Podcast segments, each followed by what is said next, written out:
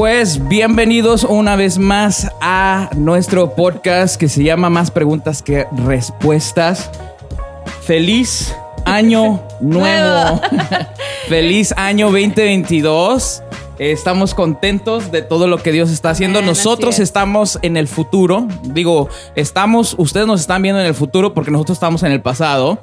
Pero este podcast va a salir el primer jueves del año 2022. Entonces, sí, exacto. Así que, eh, ¿cu- cuán- ¿con cuántas semanas estamos adelantados, no? No sé, Ya dos. Vamos dos dos semanas semanas. adelantados. Dos semanas, sí. Y este. Estoy medio confundida porque siempre tenemos.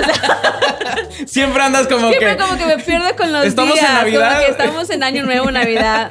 Perdón, es, creo que ya es la edad, creo que ya es la edad. Sí. Y también porque siempre tenemos el teléfono de este lado y ahora no está. Sí, ahora está ya. Es que vamos, sí, como estamos. que estamos tratando diferentes Es que es año ángulos, nuevo, Mayra. sí. Tenemos que intentar ángulos nuevos este, para Cosas vernos. nuevas, para, ver- siempre- pa- para vernos más flacos.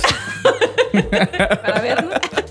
Sí, sí, porque Este- ese- eso es, es la onda del año nuevo. Todos siempre hacemos como metas de año nuevo. Las metas. Y la- una de las metas de año nuevo Es eh, bajar de peso. Está, Creo que- está en creo- 100 mexicanos, dijeron. Una Sí. de las metas de año nuevo De es, todos los mexicanos. es bajar de peso. Creo que sí, creo que sí, es una de las metas principales de las personas, el querer bajar de peso. Pero pasa el primer mes o la primera semana del año nuevo y ya como que éntrale a los taquitos, éntrale a las carnitas y como que ya se te olvida la Sí, motivación. es que está, está, está Es grueso la tentación. Es difícil ponerte metas y realmente alcanzarlas. Tienes Sí. que trabajarle y se trata de disciplina. Sí, claro. Pero el día de hoy estamos aquí, como siempre, en nuestro lugar donde siempre tenemos a nuestros invitados, porque tenemos un invitado especial y ahorita lo vamos a, a presentar. Pero antes, yo quería decirles a todas las personas que nos están escuchando a través de audio, a través de YouTube, que em, desde hace cuatro, am, cuatro episodios atrás, yo me confundo, siempre les di- digo podcast. Bueno, sí es un podcast, pero son episodios. Son episodios. Ah, O capítulos. Eh, hace cuatro capítulos atrás o episodios atrás, ya todos los, am, todos los podcasts que estamos haciendo en solamente en YouTube tienen capítulos. Tienen capítulos. O sea, que tú te puedes ir a la descripción del video y en la descripción del video van a tener unos números azulitos o inclusive ya tienen los cuadritos ahí, los nombres de los capítulos. Y puedes hacer clic en el tema. Cada, cada capítulo va a tener su tema. Y este, de repente a veces no hay chance de verlo todo o a lo mejor quieres ver una parte específica Yeah. y entonces puedes ir a ver eh, esa parte, ese capítulo, haces clic y te lleva directo a ese, a ese tema o a ese título. Entonces, eh, pues ahí está. Y también si los quieren ver completos, desde cero hasta que se termina. Y tienen, y tienen también el tiempo para Sí. echarse una hora ahí sentados en el teléfono. Sí, lo chido de esto es que ahí están, los videos Sí. se van a quedar y este puedes venir, si no lo acabas de ver, este puedes regresar y este volver a verlo. Entonces, este, pues ahí está, acerca de los capítulos, eh, les, les hacemos la, la vida más fácil. Súper fácil. Así que vayan a verlos, denle like, comenten por alguna pregunta que tengan y, pues ahí nos motivan a nosotros también. Sí, y otra cosa, también tenemos nuevos seguidores, nuevos, perdón, fa- ah, ¿cómo se dice en YouTube? Seguidores, Ah, ah, likes, suscriptores. suscriptores. Suscriptores, tenemos sus nuevos suscriptores. Eh, gracias por, por suscribirse y gracias por escuchar estos, estos podcasts y estos capítulos. Esperamos que sean de bendición. Bueno, sin más, vamos a, este, como a decíamos, presentar a nuestro invitado de Año Nuevo. invitado especial de Año Nuevo. Eh, Alan Martínez, ¿cómo estás, carnal? Muy bien, muy bien. Invitado de Año Nuevo en el pasado. Yes, sir. en el pasado. Este, bro, nos da un gusto de que estés acá, este, especialmente porque estás más lejos. Te diste que te aventaste dos horas y que Sí, dos, dos horas y ocho minutos. dos horas y ocho minutos desde Reynosa, Tamaulipas, bro. Sí. ¿Cuánto tienes ya viviendo en Reynosa, Tamaulipas? Ah, viví- llegamos, llegamos a Reynosa en 2007, entonces como ya 15, 14 años.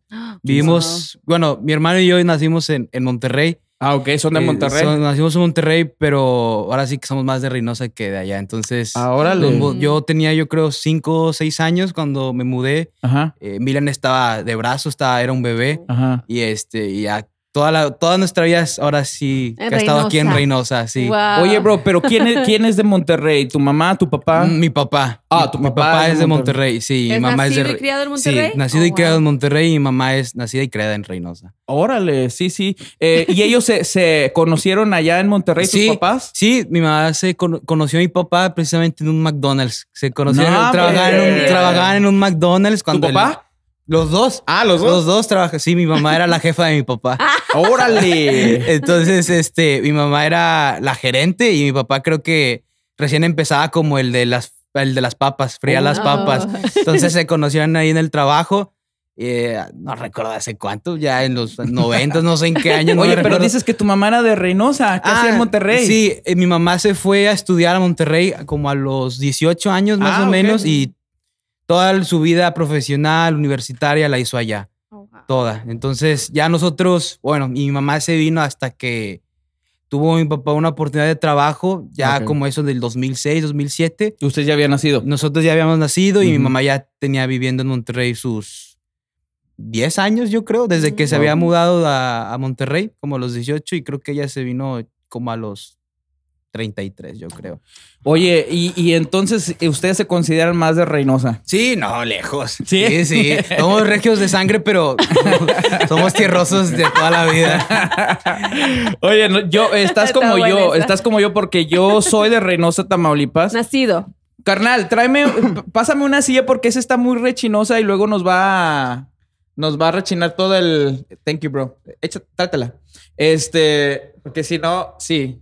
Cambia, cámbiala. Ah, se la- Sí, cámbiala, porque si no nos va. Ah, estás bien, estás bien.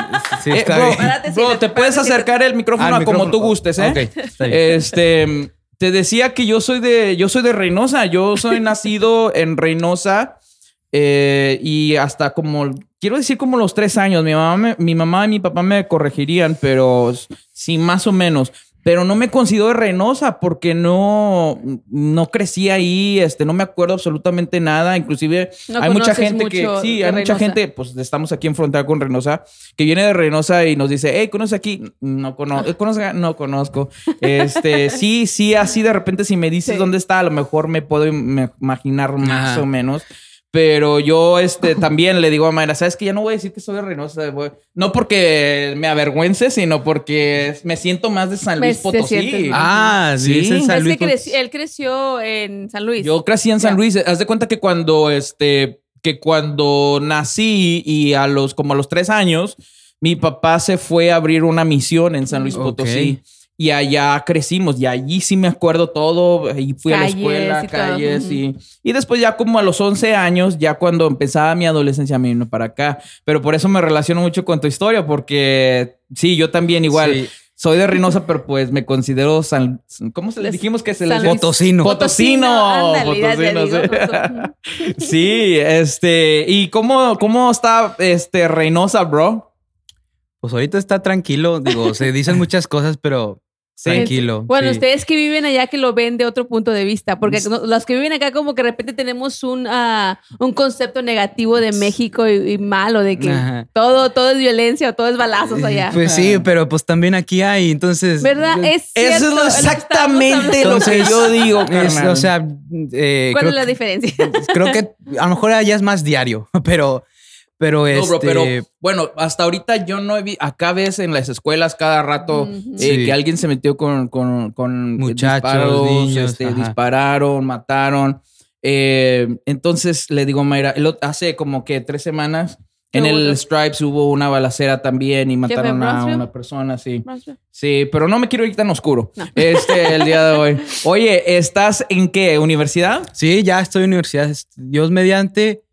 A ver, el siguiente año, no, ya como es el futuro, es en este año me gradué en septiembre Wow. ¿Ya te gradúas, bro? Sí. ¿De qué? de comercio internacional. Comercio internacional. Como licenciado. Oh, Sí. sí. Oh, wow, sí. qué bueno. Qué bueno, bro. ¿Y cómo te ha ido hasta ahorita la uni? Bien, digo, lamentablemente esta pandemia tal vez nos quitó muchas ah, oportunidades de visitar. Aduanas, visitar eh, centros logísticos de, acerca de la carrera y muchas de esas cosas. Sí se nos ha quitado un poco la oportunidad, pero fuera de eso, pues digo, está bien. Está bien. no, ¿Tuvieron no. que hacer online eh, clases sí, o no? Sí, no, sí. ¿Cuánto? ¿Cuánto te aventaste de online clases? ¿Ya regresaron presenciales o No, todavía ahorita es híbrido. Ah, ok. O bueno, Sí, Sí, sí. Fue, fue híbrido. Este, precisamente en este último cuatri, en, de septiembre a diciembre, fue híbrido. Dos días de ir a la escuela y los de- del resto de la semana en línea. Ah, y pues yo acepté, martes y miércoles era, iba a las- ibas a la escuela Ajá. y ahí tomabas tus clases y los restos del día, los lunes, jueves y viernes en, En, en en línea. línea. Ajá. Mm. Oye, bro, ¿estás contento porque ya me lo terminas? Sí, ya. ¿Cuánto te echaste de, de carrera? Tres. ¿Tres años? Tres años. ¿Tres años? Oh, está bien, mano. Tres años. Sí, lo bueno es que son cuatrimestres, entonces Ah. Ajá. acabo más rápido en teoría. Ok. Como hago, ahora sí que los, los chicos que están de vacaciones de mayo a agosto, Ujú. yo los, yo los hago en la escuela. Ah, ok. O sea, en, por tres años, en los tres años que hago, pues ahí se cumplen los, los 12 meses. Entonces me adelanto todo ese, todo ese tiempo y normalmente en esa carrera en otras escuelas son de cuatro años, cuatro años y medio por ahí. Entonces sí, me, sí me adelanté. O Es sea, lo que- avanzas un sí, poquito Sí, más. es más rápida Es la más carrera. rápido. Sí, Ajá. es lo que te iba a decir. Tres años te levantaste rápido. Sí, sí, es más Este, rápido. Qué chido, mano. Y me decías ahorita que tienes, ya tienes 21 años. Sí, ya, 21. 21 años. Para los que no saben y nos están viendo y ya vieron, eh, vieron el podcast con, Con Héctor. Héctor. con Héctor Carrasco, eh, tú eres primo de Héctor. Sí, soy primo de Héctor. Por, Primo por, por medio de cómo... cómo De por papá. parte de mi mamá. De tu mamá. Ajá. Mi, mi mamá y su y mi tía son hermanos. Es una hermana. Sí, te, pre- te pregunto nada más para que la gente sepa, porque yo sé, porque se parecen, se parece tu mamá con la mamá de Héctor, se parecen mucho. Bueno, yo no sabía. Así Sí. que yo, Ah, bueno, para tu beneficio lo decimos. para mi beneficio, entonces. Sí, este, entonces eres, eres primo, eres mayor que él, decías algunos meses. Sí, por mesecitos nada más. Qué chido, bro. Este, hace como, ¿qué fue? Después de Thanksgiving tuvimos a Héctor acá y este, nos, teníamos mucho que no nos veíamos. Inclusive estábamos hablando, bro, de que la última vez que yo los vi a usted, a ti, fue la vez que te graduaste de canción. Sí, de hecho, de hecho eso Uh, estábamos hablando Milan y yo. Ajá. eh, de- le preguntaba cuándo fue la última vez que viste a Josué, porque digo, se va a sorprender con el cambio que Sí, carnal. Aquí, es- aquí está Milan y este lo vi ahorita que entró y, Y di- y dije, dijiste, ¿qué ¿este cuate quién es? este, sí, mano. ¿Qué onda contigo, Milan? Este, ¿qué le, le chocomil o qué, bro? sí, fue, ¿qué, qué fue? ¿Qué, qué haya sido? Como 2000, ¿qué? 2017. 2017. Sí, 2017. Guau, mano. Era, estaba cruzando mis tercer semestre de prepa. Tercer semestre de Mi prepa, tercer sí me semestre de acuerdo. Sí, me acuerdo. Me acuerdo aquella vez que hicimos, eh, pero tú estuviste anteriormente cuando estaban en, en- también en Con ¿Qué Iris. con Iris. Con Iris, sí, ¿Sí? sí. El primer, nuestro primer semestre, de Sí. hecho. Eran cuatro, cuatro creo, no Sí, eran recuerdo, cuatro semestres. Sí, el primer semestre fue con, con Iris. Eh, Y- era cuando estaban en McAllen Norte 23. Sí, Sí, allá. Ajá. Allá comenzaron. ahí comenzamos y ya los demás días fueron aquí en, aquí en Mission. en Oye, ¿y cómo le hacían? ¿Cómo le hacían? Por ejemplo, cuando venían eh, en aquel tiempo, ¿se venían los sábados? ¿Cruzaban todos los sábados? Por lo general, sí. Ajá. Era, nos cruzábamos los sábados bien temprano o nos veníamos los viernes en la nochecita más o menos para dormir con Héctor, con Ajá. mis tíos y este y ya a la mañana Se Y a la escuela. ir a la escuela, sí. Oye, ¿y qué les dio, qué te dio más bien por este querer entrar a canción? Este, yo sé que estaban muy, muy, muy chavalos, digo, más chavalos de lo que estás Sí. ahorita. Eh, siempre, siempre te gustó la música, la guitarra. ¿Quién les dijo acerca de canción o cómo estuvo la onda? Bueno, eh, por parte de la, de la música y el deseo de aprender un instrumento, creo que, bueno, eh, pues yo también creo casi parte de toda mi vida crecí en la, en la iglesia. Ajá. Entonces creo que uno de niño admira siempre a los chicos que tocan. Bien, bien o mal que toquen, siempre, siempre uno lo admira. Sí. Siempre los admira, ¿verdad? Entonces, este, pues yo admiraba a los chicos que estaban tocando. Entonces, como que desde niño tuve esa per- percepción de decir, ah, yo quiero tocar un día un instrumento y, Ya. y servir en la iglesia. Entonces después pasa el tiempo y me empezó a gustar, me empezó a gustar mucho la música. Me acuerdo que eh, en ese momento escuchaba mucho Jesús en Romero, tenía 8 o 9 Uh, años cuando lo escuchaba mucho. Este, Marcos Witt, Marcos Vidal. Sí, ¿a poco creciste con, No. con- creciste con Jesús R. Romero, Marcos sí, Witt bueno, y- sí, bueno, Es lo que se tocaba mucho en las iglesias. sí, es lo que le tocaba mucho, a pesar de que ya estaba Hilson. Sí, entonces, ya estaba Hillsong. ¿Qué, ¿A ti te tocó Hillsong United o Hillsong Young and Free? En Parte de los dos, parte de los dos. Parte de los dos, ¿verdad? Aunque en ese tiempo ya estaban, pero no tenían al menos mucho ese auge aquí en México. Ajá. No sé cómo Ah. habrá sido aquí en, est- en Estados Unidos, pero al menos en México era más Jesús Dan Romero, Sí. este, a Marcos Witt, incluso este, Marcos Barrientos, Ah, este. Oye, sí es también. cierto, pero ¿por qué crees que haya sido como, pero ya se escucha mucho Hillsong, Hillsong en, allí en Ajá. México, En ¿no? En. Reynosa. Bueno, hablando de México, yo he visto que mucha gente toca canciones Sí. este, traducidas. ¿Qué- ¿A qué se debe eso de que antes no se oía y ahora se escucha? ¿Será como redes sociales, YouTube? y eso? Mm, yo creo que en parte a lo mejor podría ser ah, tal vez incluso la- las traducciones a, la letra. Pienso yo. Yo creo que esa es una.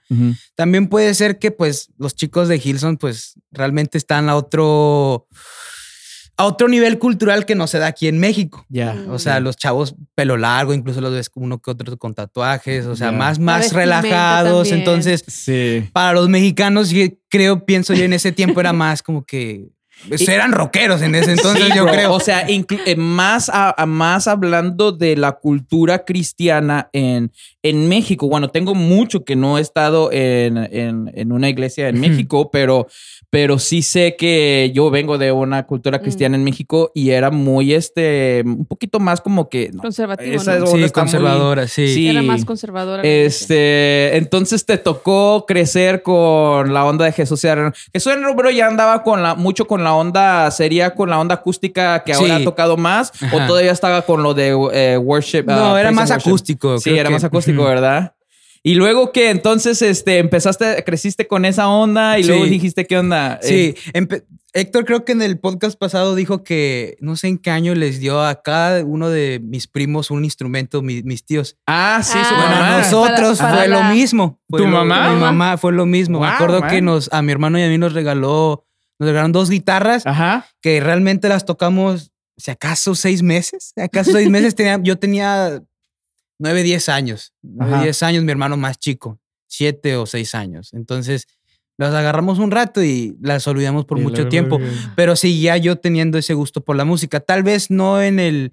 En, en tocar un instrumento, pero sí tenía el gusto por la música. Sí. Hasta después de mucho tiempo, creo que am, Héctor nos comenzó a comentar que empezó a tocar en la escuela de Marcos Witt. Ajá. Entonces, ah, la, la Oh, escuela wow. de Marcos O sea, Witt. todavía era una onda, bro. Bro, déjate digo Es porque... que, es por- que mucha- muchos de los ah, jóvenes se metieron porque era escuela de Marcos Witt, Sí. entonces los se motivaban a asistir a una escuela de Sí, Marcos Witt. entonces es- eso fue como un impulso para nosotros del decir, ah, pues lo vamos a aventar. Y yo me acuerdo que Héctor nos invitó a, a un- a esos días que son como open days, que son para Ah, que era vinieran. como el one day, ¿no? Ajá, el one day, Ajá. que Ajá. podían traer invitados y ver cada, cómo está la onda, La ¿no? clase, sí. Ajá, me entonces yo me acuerdo que Héctor nos invitó. Héctor ya tenía, creo que era su segundo semestre, si mal no recuerdo, porque él le tocó estar en el otro edificio antes que, que en, eh, en este... Eh, es- estaban en que en las milpas sería. creo que sí, creo, Sí. creo que llegó a estar en ese edificio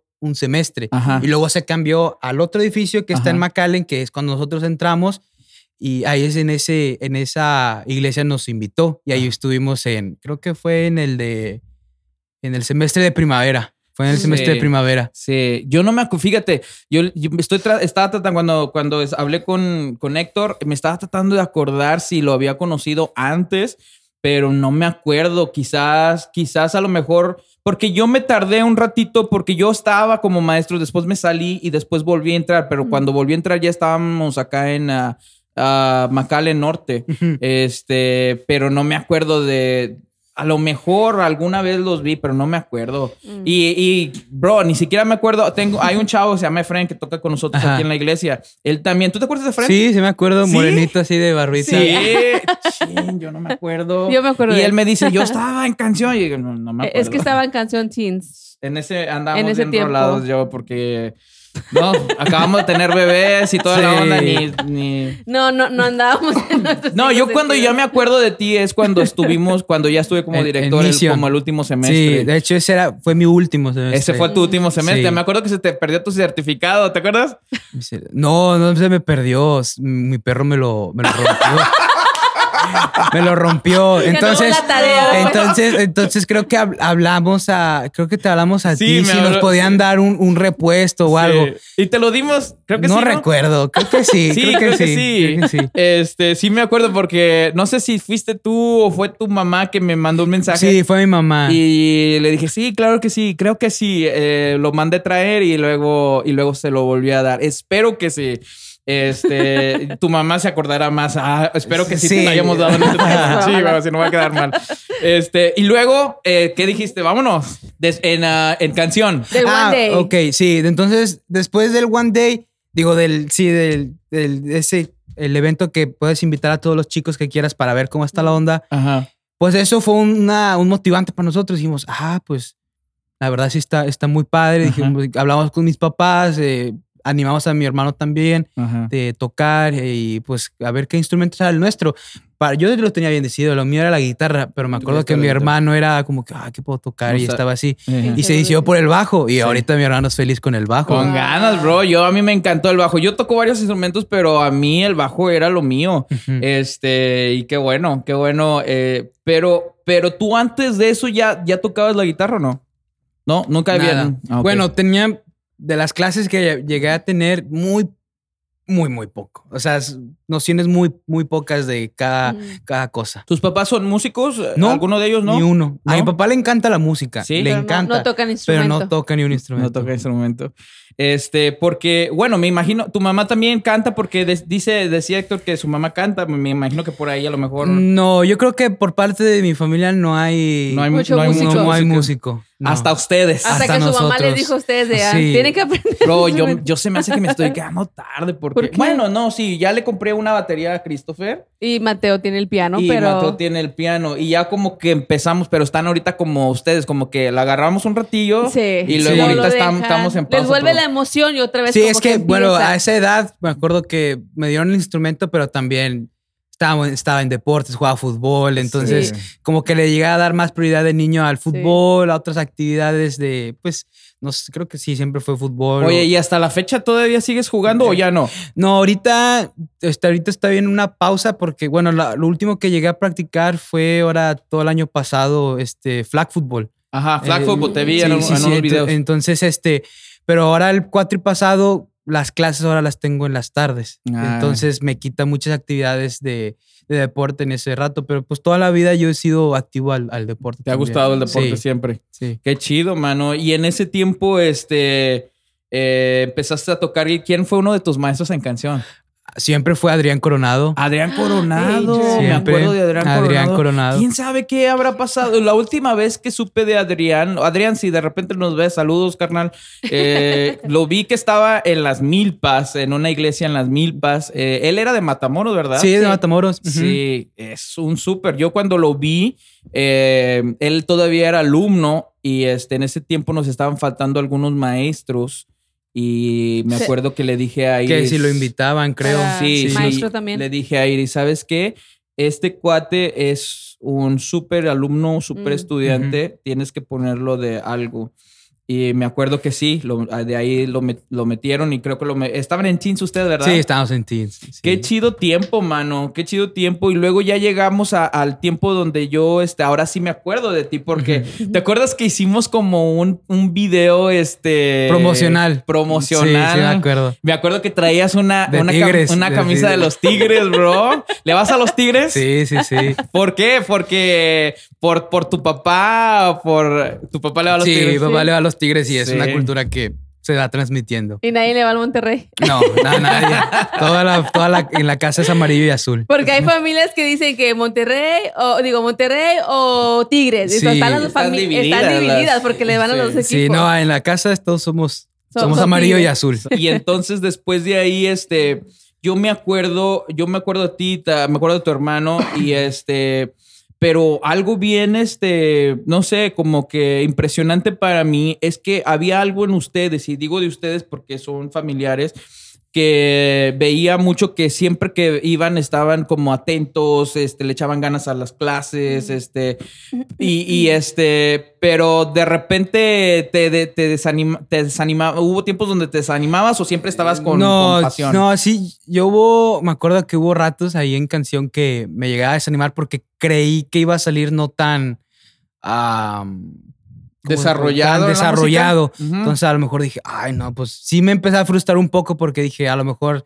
no voy a salir eh, bien como otros chicos porque uno siempre tiende a compararse también con otros. Exacto. Entonces, este dice, este, no, pues es que este chavo toca más chido y yo Ujú. ahí le medio le batalla ahora. Entonces, pues esa frustración, quieras o no, siempre como que llegaba. Entonces sí había ratos en los que sí me agüitaba un poco, pero dije, nada, sal- me acuerdo que salí de canción y empecé a pues, seguir practicando y en seguir mejorando. Oye, y, yo, me, yo me acuerdo, es que lo que pasa es que en ese tiempo, y lo chido en ese tiempo, eh, bueno, cuando yo entré, cuando yo estaba en canción, eh, le digo, eso fue antes de, de tu tiempo que ustedes entraran. em, canción era como el Facebook de, o Oh, en- sí. el Facebook o el Instagram de, De aquel tiempo. de aquel tiempo, porque en aquel tiempo todavía, todavía estamos en la era MySpace, bro, cuando recién nosotros, cuando Estaba fue la primera generación, que yo fui parte de la primera generación con Ricky y con Iris, este, era canción, era como el Facebook, o sea, ahí conocías a músicos sí. de otras iglesias y ahí es como co- empezamos a conocer músicos de otras iglesias y siempre hubo lo mismo, ahorita que mencionas el tema de la comparación, venían músicos o chavos que estaban más este, mm, avanzados Sí. en, en tocar el bajo, en tocar el piano, en tocar algunas otras cosas. Y, al- y había algunas otras personas que so- simplemente querían mejorar para ser de, Ayuda en sus de ayuda en sus iglesias. Ajá, iglesias, de ayuda en sus iglesias. Eh, pero fíjate, una de las cosas, bueno, por lo menos en mi tiempo, yo no sé en tu tiempo, ahorita me platicas, pero en mi tiempo había siempre como un consenso de, de hey, yo te ayudo, eh, te- este, ¿cómo haces este acorde? Y nadie como que, no, no te voy a decir cómo hago este acorde. Ah, ¿Cómo haces esta pasada o, cómo- o esta, esta canción, cómo la sacaste? Y en ese tiempo, en mi tiempo, este, siempre nos ayudábamos Mm. todos y, y nos pasábamos los acordes o si había algunas progresiones que Ajá. nos gustaban, siempre nos lo pasábamos y siempre hubo eso, pero también siempre hubo como esa competencia, pero Mm. sana, carnal. Porque hay una competencia que es de envidia, de, de, de ese tipo, y esa no estaba, esa no estaba, digo, no está, no está bien. Pero en el tiempo mío sí iba esa competencia como sana. Inclusive hicimos una Banda. una competencia, a Battle of the Bands. Eh, Era una competencia, el, el- el director en ese tiempo se llamaba Gabriel Gallego. Este, bueno, se llamaba, se llama Gabriel Gallego, por cierto. Saludos, carnal, si nos estás viendo. Eh, ya está de, de- de regreso en el valle.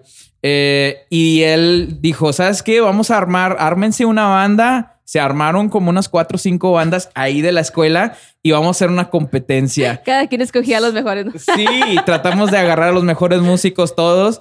Y este, por eso te digo acerca de la competencia sana, ¿no? Ajá. Pero estaba con ganas, estaba chido porque um, nos ayudaba como a querer ser mejor en nuestro instrumento. Sí. ¿Te pasó algo similar cuando tú estabas o no? Yo creo que pienso yo que a lo mejor en, por parte de mi- mis maestros sí, por Mm. parte de mis maestros sí, pero pienso que a lo mejor por parte de los alumnos a lo mejor sí era un poquito más este difícil, al menos en los que eran en la, en la guitarra, Ajá. al menos en mis compañeros, uno que otro, pero Ajá. sí era un poquito más un poquito más difícil porque bueno, creo que sí llega a haber uno que otro ego así levantado. Mm. Sí. Muchas Sí. veces y son chamacos o sea, 15, 16 años. yo hasta- Sí.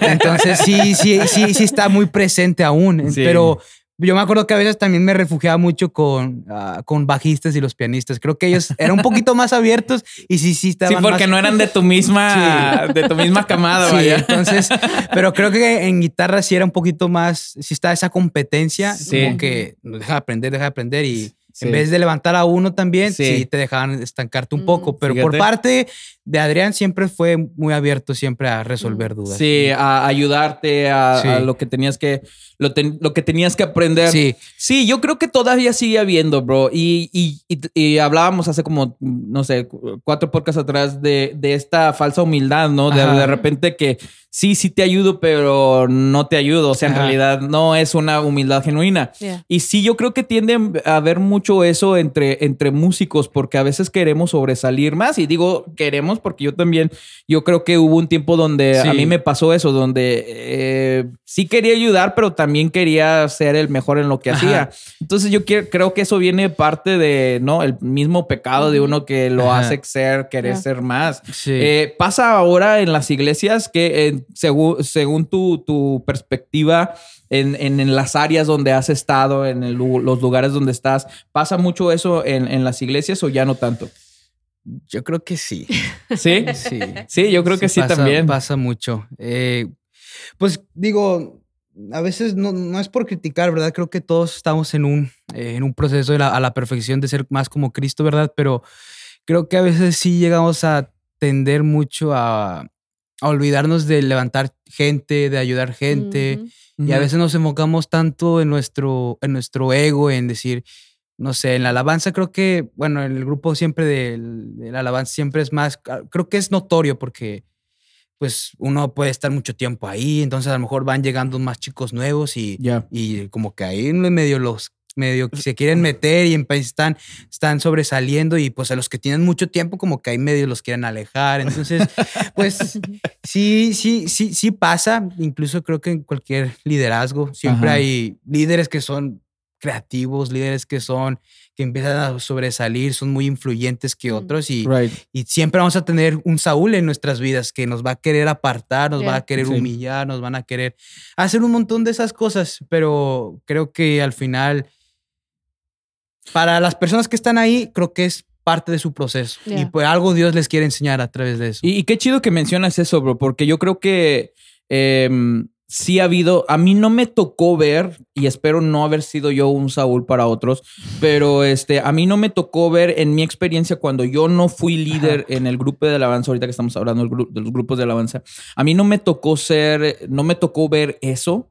em, pero sí he escuchado muchas historias. Tengo mucho contacto con muchas personas em, que, que están en, en este medio del grupo de alabanza en sus iglesias. Y sí me ha tocado escuchar de que a veces son los mismos líderes, como Sí. dices tú, para usar tus, tu- tus palabras, que se convierten en un Saúl, o sea, de que, de que ellos quieren ser los que sobresalen, ellos quieren ser, y, y en vez de traer otros hacia, hacia enfrente a decirle, carnal, ¿cómo te ayudo? Eh, sí. este, vente. Eh, fíjate, yo traté de mucho, estuve mucho tiempo como director de alabanza en la iglesia del pueblo, eh, que fue una escuela muy padre para mí. Y es cuando yo llegué a la iglesia del pueblo, eh, teníamos, eh, sí teníamos músicos, pero después como que se fueron todos. Eh, no sé si porque yo fui como que I stepped up, como que me subí al liderazgo y Ajá. dijeron, no, yo con este cuate no. Y entonces se fueron mucha gente. Y me acuerdo, me acuerdo que nos quedamos con la hija del pastor en ese tiempo, era, era Keila y este, y, y una chica que tocaba la batería, ya tenía como unos, si acaso unos 16 años. Y este, y éramos todos, eran yo, Keila y Y Chris. baterista. Y era. Chris. Este, y en ese tiempo yo dije, ¿sabes qué? Yo quiero armar un grupo de alabanza aquí en esta iglesia.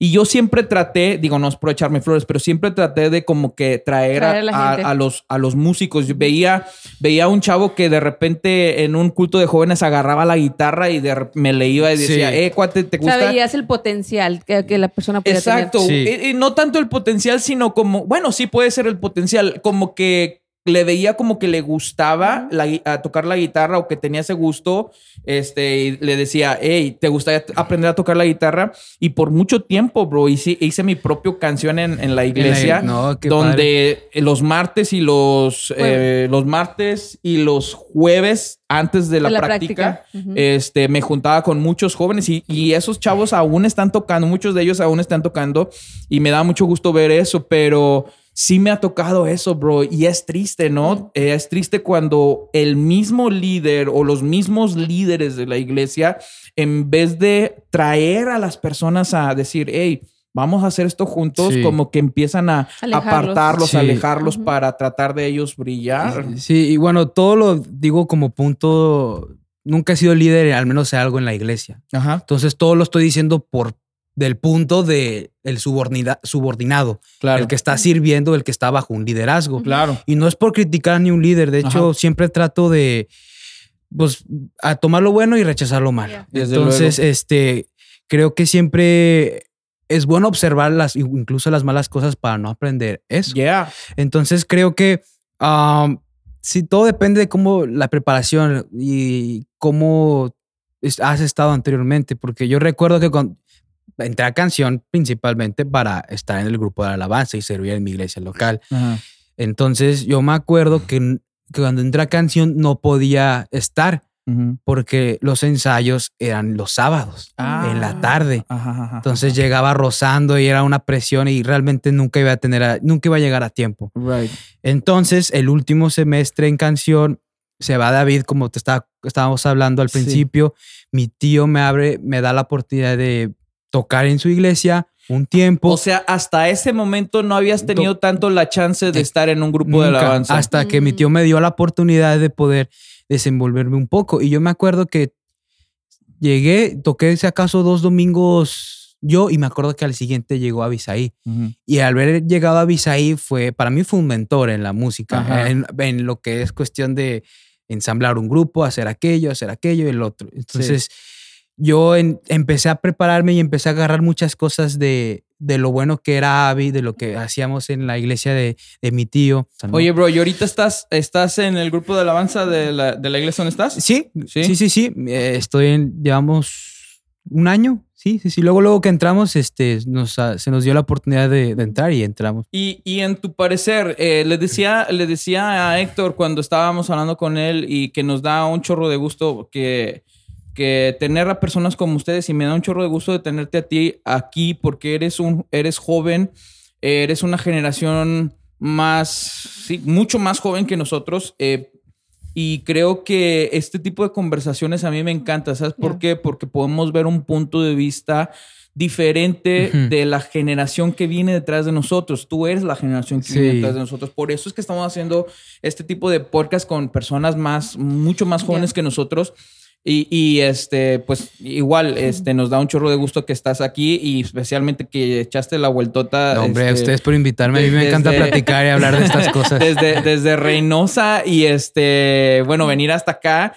Pero, pero es precisamente lo que te quería preguntar. Tú desde tu perspectiva, como joven, 20, tienes 21 años, eh, ¿qué es una de las cosas que sientes que, que la iglesia en general, no estoy hablando específicamente de tu iglesia, mm, a lo mejor puede, también de ahí puedes, Ajá. you can pull a little bit, este, pero de la iglesia en general, como un joven de 21 años que está activo en el grupo de alabanza, ¿qué es alguna de las cosas que sientes que necesitamos nosotros como pastores? Yo soy pastor, eh, como que, como si me estuvieras hablando a mí, vaya, Ajá. no estás hablando de tu pastor. o Ala, ya de- voy a que empezar a quemar. este, porque yo quiero escuchar, Ajá. ¿no? Sí. Porque quiero escuchar, aunque tú no eres de mi iglesia, tú eres la voz de esa Ajá. generación, que es una de las cosas que como pastor, que como pastores en nuestras iglesias debemos escuchar o debemos saber. Poner atención. Eh, sí, ese también. punto de Sí. vista en el grupo de alabanza o en grupos de, la iglesia. Am, bueno, de hecho, desde que empezaron ustedes la iglesia, luego, luego dije, no, la iglesia de, Jos- de Josué es diferente.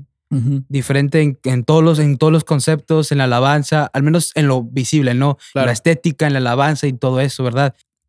Es, yo creo que es, un, es algo muy amplio y, y digo, no quiero, mal, no quiero juzgar ni un pastor ni a un líder que está tomando y que me está escuchando de México o algo, ¿verdad? Pero, pero creo que les es difícil el cambio. Ajá. Creo que para pastores que actualmente siguen siendo pastores que tienen ya una- Muchos años. una- muchos años, unas 50 hacia arriba, 60, Wow. para, para ellos va a ser muy difícil. Muy, Aceptar muy el aceptar el cambio, muy, muy difícil. Yo creo que pastores de 40 hacia abajo van a ser mucho más flexibles. Y digo, estamos un poquito pues, más abiertos. Entonces a- son más abiertos. Entonces, difícilmente creo que eh, hay aún ciertas cosas que aún tratan de ser muy conservadores. Digo, la verdad, nunca lo he platicado muy bien porque a lo mejor tampoco quiero que ellos se sientan como juzgados, se sientan atacados como lideran, ¿verdad? Entonces, pero yo pienso en mi perspectiva y como veo a lo mejor, pues no quieren perder la gente que tienen ahí en la iglesia actualmente, porque a lo mejor dicen, si, hace- si hago un cambio así, a lo mejor pierdo esa. Ajá. Pero yo siempre digo, a lo mejor perder es ganar, a lo mejor vas a perder algo, pero vas a ganar más. Sí. Entonces, ah, todo esto es punto como yo lo veo y como, como estoy bajo un liderazgo, ¿verdad? Claro. Entonces, creo que actualmente aún muchas iglesias en, en México no se han atrevido a hacer ese cambio. Sí. Ni siquiera a lo mejor en poner unas luces Ajá. O tal vez medio tocar obscuras. ah. Pero poco a poco han- lo han hecho, pero no se han atrevido a tal vez hacer otros cambios, incluso de, de liderazgo en la forma de hacer iglesia, porque hay un montón de formas de ser iglesia y mm, creo que no, muchas veces no se atreven por lo mismo, ¿no? Por miedo. por miedo a perder algo o Sí. sentirse incluso atacados por la misma iglesia. ¡Hala, pues este, pues qué traes, estás de Las ansi, me explico. Entonces, Sí. Sí. sí hay, es, es un tema yo creo que de mucha convicción de ese. ¿Y crees que eso también como que ha afectado a la juventud? Por ejemplo, Sí. en Estados Unidos la, la juventud se conecta mucho por, por la, el stage, o sea, Ajá, las luces, sí. eh, todo lo que se hace de, de, ah, de cámaras, de Sí. televisión. ¿Crees que en México de alguna manera ha afectado lo que es la juventud? Absolutamente, absolutamente. Creo que en México, creo que yo creo que la juventud de México y Estados Unidos se parecen, se parecen mucho. Igual de locos, intensos, eh, pasionales. Entonces les encanta todo eso. Expresivos. expresivos. Entonces, la gente, los muchachos quieren, quieren sentirse en un lugar que es- puedan sentirse jóvenes, puedan sentirse libres, puedan sentirse en casa, ¿verdad? Y muchas veces llegan a una iglesia que ni siquiera les permite a lo mejor llegar en, por decirlo, en pantalones rotos en una camisa media acá locochona, ¿verdad? Porque Ajá. no se sienten, se- No no, se se, sienten sienten libres, no se sienten ellos. Entonces Ajá. yo creo que muchos de esos puntos, eh, al menos en México, hemos, hemos fallado mucho en eso. Pero sí, yo, pero bueno, yo creo que sí hay, como decías tú hace un momento, como que sí hay estas iglesias que se han atrevido. Por ejemplo, si hablamos de eh, Más Vida, Ah, Más Vida. eh, que están en diferentes lugares, Ajá. este, la- las iglesias de acá que, por ejemplo, Iglesia Ancla, que está Sí, acá en, con- Juar- ujú. en Juárez, ¿no? Sí, en Juárez, ajá. Este, este tipo de iglesias se ha atrevido a hacer eh, cambios así. Eh, he estado viendo también, por ejemplo, la iglesia, creo que se llama Olivo también. Olivo, sí, la de un corazón. Y, Sí, la de en corazón, exactamente. Eh, y entonces yo creo que a veces vemos hacia esas iglesias, yo veo esas iglesias y digo, wow, este es, este es, eh, estas iglesias fácil pudieran estar en, en Estados Unidos, Sí, ¿no? Porque claro. son algo, algo muy diferente. Y entonces yo creo que a veces como, como jóvenes o como personas vemos a estas iglesias lo que están haciendo y el alcance que están teniendo y decimos, wow, nos gustaría, y más como jóvenes, yo me quiero poner en la mentalidad de, de un joven de 21, 22 años, este, y decir, wow, si pudiéramos hacer estas cosas acá. Eh, y, y yo creo que eso también a veces eh, como que afecta, ¿no? Afecta un poquito de decir, eh, si pudiéramos hacer algo, si nos permitieran, me cuenta una historia, eh, voy, a, voy a tomar la, la historia de, de Efren, me contaba una historia y este decía que una vez en, como jóvenes, Ajá. ellos querían hacer un ser- servicio de jóvenes y le preguntaron a la persona eh, que si podían, sí, que si podían apagar las luces, Sí. comprar- que- que compraron como unas Luces. luces de colores, las prendieron y ya estaban, ¿no? Ya estaban y estaban contentos. Y que porque pan, esta- las Sí, estaban haciendo su onda y de repente llegaron los, Los los líderes y ¡pum! Les prendieron Sí. las luces. Que ¿Y por parecía qué? como un club. Esto parece como un club y todo esto. Y todavía, eh, Efren eh, eh, dice, todavía está es el tiempo como dices, pero pues si estábamos, estábamos alabando a Dios, estábamos adorando a Dios, este, tal vez no se veía como a lo mejor algunas personas que, querían que se, se, se viera, Ajá. pero lo estamos haciendo con pasión un poco diferente, pero sí como que le afectó y como que le pegó un poco. De, de repente pasa eso, ¿no? Sí, de, de hecho, justamente tengo la historia de un amigo que, real- que, bueno, de varios amigos que si voy un poquito más al fondo voy a tocar y quemar a alguien, pero Mm. nada más lo voy a hacer nada más por... No digas nombre. Entonces, fue una situación igual, tal igual, Ajá. igual, igual, igual. Y yo Bien. me acuerdo porque yo estaba presente. Ajá. órale. Entonces, para un joven que le pase eso, creo que sí es algo Sí. que te impacta. O sea, sí te, sí te, sí, sí te marca. sí. Sí te marca, sí te marca. Dices, ala, pues, ¿qué onda? ¿Qué, pues, qué? O sea, al menos en mi perspectiva digo, o lo estoy haciendo mal o estoy haciendo bien. Ajá.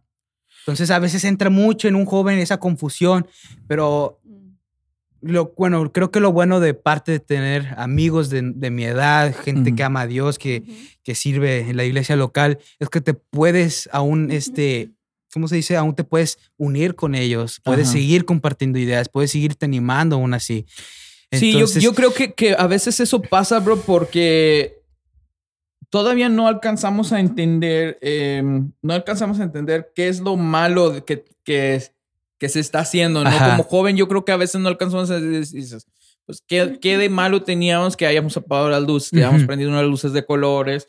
Pero, pero sí, yo creo que a veces como pastores tenemos que tener cuidado cómo reaccionamos o cómo hablamos, porque te digo, una de las cosas que yo he aprendido es no hacer las cosas en el momento. Por ejemplo, si yo fuera ah, el pastor y pasara algo así, yo creo que no hubiera, no hubiera, por ejemplo, ese ejemplo que te estaba diciendo, no hubiera reaccionado así, hubiera, me hubiera esperado, hubiera esperado que se terminara todo, que pasara la semana. claro. Me hubiera juntado con los líderes de los jóvenes y hubiera hablado, oye, ¿por qué estaban haciendo Ajá. esto? ¿Qué, la- qué era la intención?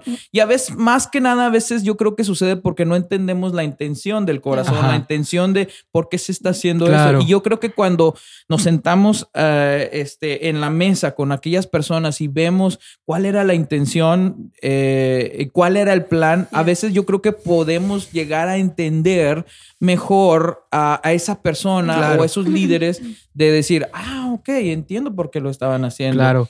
Eh, también de repente nosotros nos hemos metido en algunos problemas porque hemos hecho algunas cosas muy eh, sacadas de onda que a lo mejor otras, otras iglesias no, no harían. Pero una de las cosas, fíjate, te voy a decir, una de las cosas que como pastor joven eh, es siempre tener una convicción de por qué hago lo Sí, que hago. No nada más claro. de hacerlo porque Claro. eh, otras sí, iglesias lo están haciendo. Sí, claro. Este, pero tener una convicción clara de por qué estoy haciendo esto al, al, al punto de que cuando alguien me pregunte, oye, pero ¿por qué? ¿Por qué? Luces. Sí, ¿por qué luces? Ok, yo tengo una convicción clara de por qué estamos haciendo lo que estamos haciendo. Nada más Claro. porque, ah, pues lo está haciendo la iglesia de la esquina, ¿no? Ajá. Y también tienes tu visión como Sí. iglesia. Exacto, tener una visión, Claro. eh, eh, una visión clara de lo que, de lo que está, está sucediendo. Y yo creo que esas son algu- algunas de las discrepancias que a veces suceden entre la generación joven y la generación adulta. Ajá, sí. Siempre va a ser un, un choque a veces contra pared para un joven. Entonces, lamentablemente creo que para muchos jóvenes tal vez eh, su primera vez en la iglesia fue, no sé, a lo mejor tuvieron la casualidad de ir a un evento de una iglesia, vamos a llamarla con muchas de estas cosas padres, ¿no? Que luces, una alabanza muy padre, ¿verdad? Y llega a una iglesia que a lo mejor no es muy así, ¿verdad? Y quiere implementar muchas de esas cosas porque sabe que puedes alcanzar mucha gente así y dices y te dicen no y te tratas, uno realmente empieza, como joven uno empieza a frustrarse. Y lamentablemente he visto muchas perso- muchos jóvenes que se han perdido gracias a eso, por mucha frustración que no han podido am, desenvolverse como ellos quisieran en la iglesia, porque a lo mejor no es, incluso, incluso a lo mejor tu fe no es la, no es, no va muy bien, a lo mejor sigues haciendo aquello, a lo mejor es, pero al final creo que todos, todos estamos en un proceso, o sea, creo que al final creo que la, la iglesia tiene que ser el lugar donde tenemos que agarrar más a esas personas y seguirlas empujando a un buen camino. Entonces, para un joven creo que es aún es, es muy difícil, ¿no? Entra, entrar en la frustración, ya entrando en frustración, si no estás bien agarrado de tu fe y no estás agarrado bien quién eres en, en Cristo, te vas para abajo, te vas para abajo. Sí, y una de las cosas que nosotros, ta- eh, eh, de la visión de nuestra iglesia es, es ver que no todas las personas que van a venir a la iglesia están donde nosotros estamos donde, o Claro. donde queremos que estén ellos. Eh, tenemos esta, esta foto del hijo pródigo, ¿no? Que hay personas que vienen en necesidad, que, que vienen con, con mucha necesidad Ajá. espiritual, física, eh, espiritual, emocional. Y entonces queremos ser esa iglesia para ellos, pero te voy a decir la neta del planeta de que, la neta del planeta, este, de que soy, soy, ah, ¿cómo se llama? Chaborruco. Eh, que que ha, ha habido momentos donde, donde sí, o sea, quieres agarrar, quieres agarrar la mentalidad del hijo, del hijo mayor, o sea, en Ajá. esta historia del hijo pródigo, ¿no? Mm. iba el hijo pródigo, que era el hijo menor, y el hijo mayor, que es- nunca se fue de, de De la casa, de su siempre, padre. ajá. Y a veces sí, dices tú, es que yo he estado aquí, es que yo no hago esto, yo hago esto. Y entonces viene el hijo pródigo, viene una persona que se viste diferente, viene Ujú. una persona que habla diferente. Of course, desde luego que va a venir, eh, va a hablar diferente, se va a vestir diferente, porque, porque viene de allá, Sí. viene, viene de no conocer, de no tener una relación.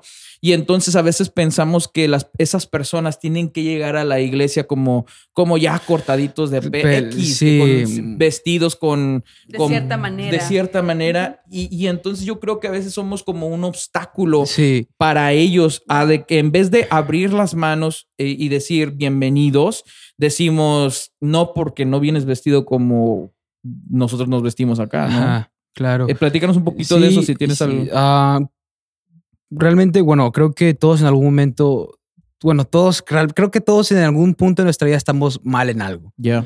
Tal vez unos con cosas que son más notorias, otros que pues sí las ocultan, pero de todos modos ante los ojos de Dios están mal. Ya. Entonces, este, a lo mejor muchas veces como iglesia, si somos un poquito, tendemos mucho a, a, a juzgar y no tanto también a no estar preparados a seguir el camino de esa persona, a, por ejemplo, a impulsarlo, a que siga creciendo en la fe. A lo mejor no está al mismo nivel que tú, pues a lo mejor tú tienes toda una vida en la iglesia, pero apenas lleva una semana. True. Ya. Entonces, muchas veces como que queremos que vayan mucho a la par de nosotros Exacto. cuando pues, no se va a poder. Tienes que aprender a caminar antes de correr. Entonces, Sí. muchas de esas personas tienen que ir en su proceso poco a poco, poco a poco, y al igual que nosotros.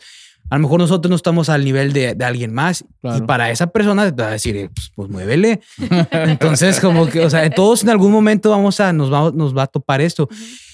Pero creo que nosotros, si vemos a alguien que es así, tenemos que levantarlo, seguir caminando con Animarlo. animarlo, amarlo. Entonces, y seguir y, y decirle que la iglesia está para él. Sí, y bajarle la velocidad. A Sí, veces, a veces también, a veces también es importante. Tú, tú vas corriendo, ya vas a una velocidad como cristiano, hablando en esta, en este camino espiritual, y a veces tienes que bajarle un poquito la velocidad para, para impulsar a Claro. otros, decir, decir, y mi carnal va hasta atrás, deja bajo la velocidad para, eh, vamos, tú sí puedes. Claro. No, y eso, eso los ayuda también, nos ayuda, o sea, que alguien haga algo conmigo, como un, pastor de, de cinco años, que un pastor de 20 años haga eso conmigo, con una iglesia de- Claro. de muy próspera, haga eso conmigo y decir, hey, Yeah. yo me acuerdo esto, yo me acuerdo cuando yo también pasé por esto, hey, no, no es el final del camino, se puede. Eso te impulsa y el nosotros también hacer eso con otras personas que vienen comenzando ese camino espiritual, yo creo que habla mucho. Alan, me, me, me, me impacta mucho tu vida, bro, eh, en el sentido de que eres un joven de, de 21 años. Pero te voy a decir una cosa, eh, he seguido, bueno, te sigo por ahí en, en redes Sí. sociales. Oye, he escuchado que ah, los jóvenes de hoy eh, es- eh, casi ya no usan Facebook. Eh, ¿qué- qué? Digo, ahorita voy a ir a ¿Qué lo que quiero- te quiero preguntar, pero, pero tú usas, ¿qué, qué, ¿qué red social usas más? ¿Instagram, Facebook? ¿qué? Yo uso más Insta- Instagram. Ah, Instagram. Eh, sí, para ver más cosas, ¿verdad? Y Ajá. lo uso mucho TikTok nada más para como entretenerme en los videos. Ajá. Pero realmente Facebook lo agarro mucho para los Pa- memes. para los- Para los memes. Es lo que estaba Para los escuchando. memes, para los Había memes. escuchado a otra persona. Ah, para los memes. Agarro Chavalo muchos. que también dijo, yo nomás uso Facebook para los memes. Qué bañado. también porque como está la abuelita, está la Sí. tía, o sea, como que las generaciones de antes como que ya se metieron a Facebook también. Sí. Sí. Ah, pero bueno, eh, te decía que una de las cosas que veo, eh, tengo mi Bible app y siempre he tenido Sí. mi Bible app.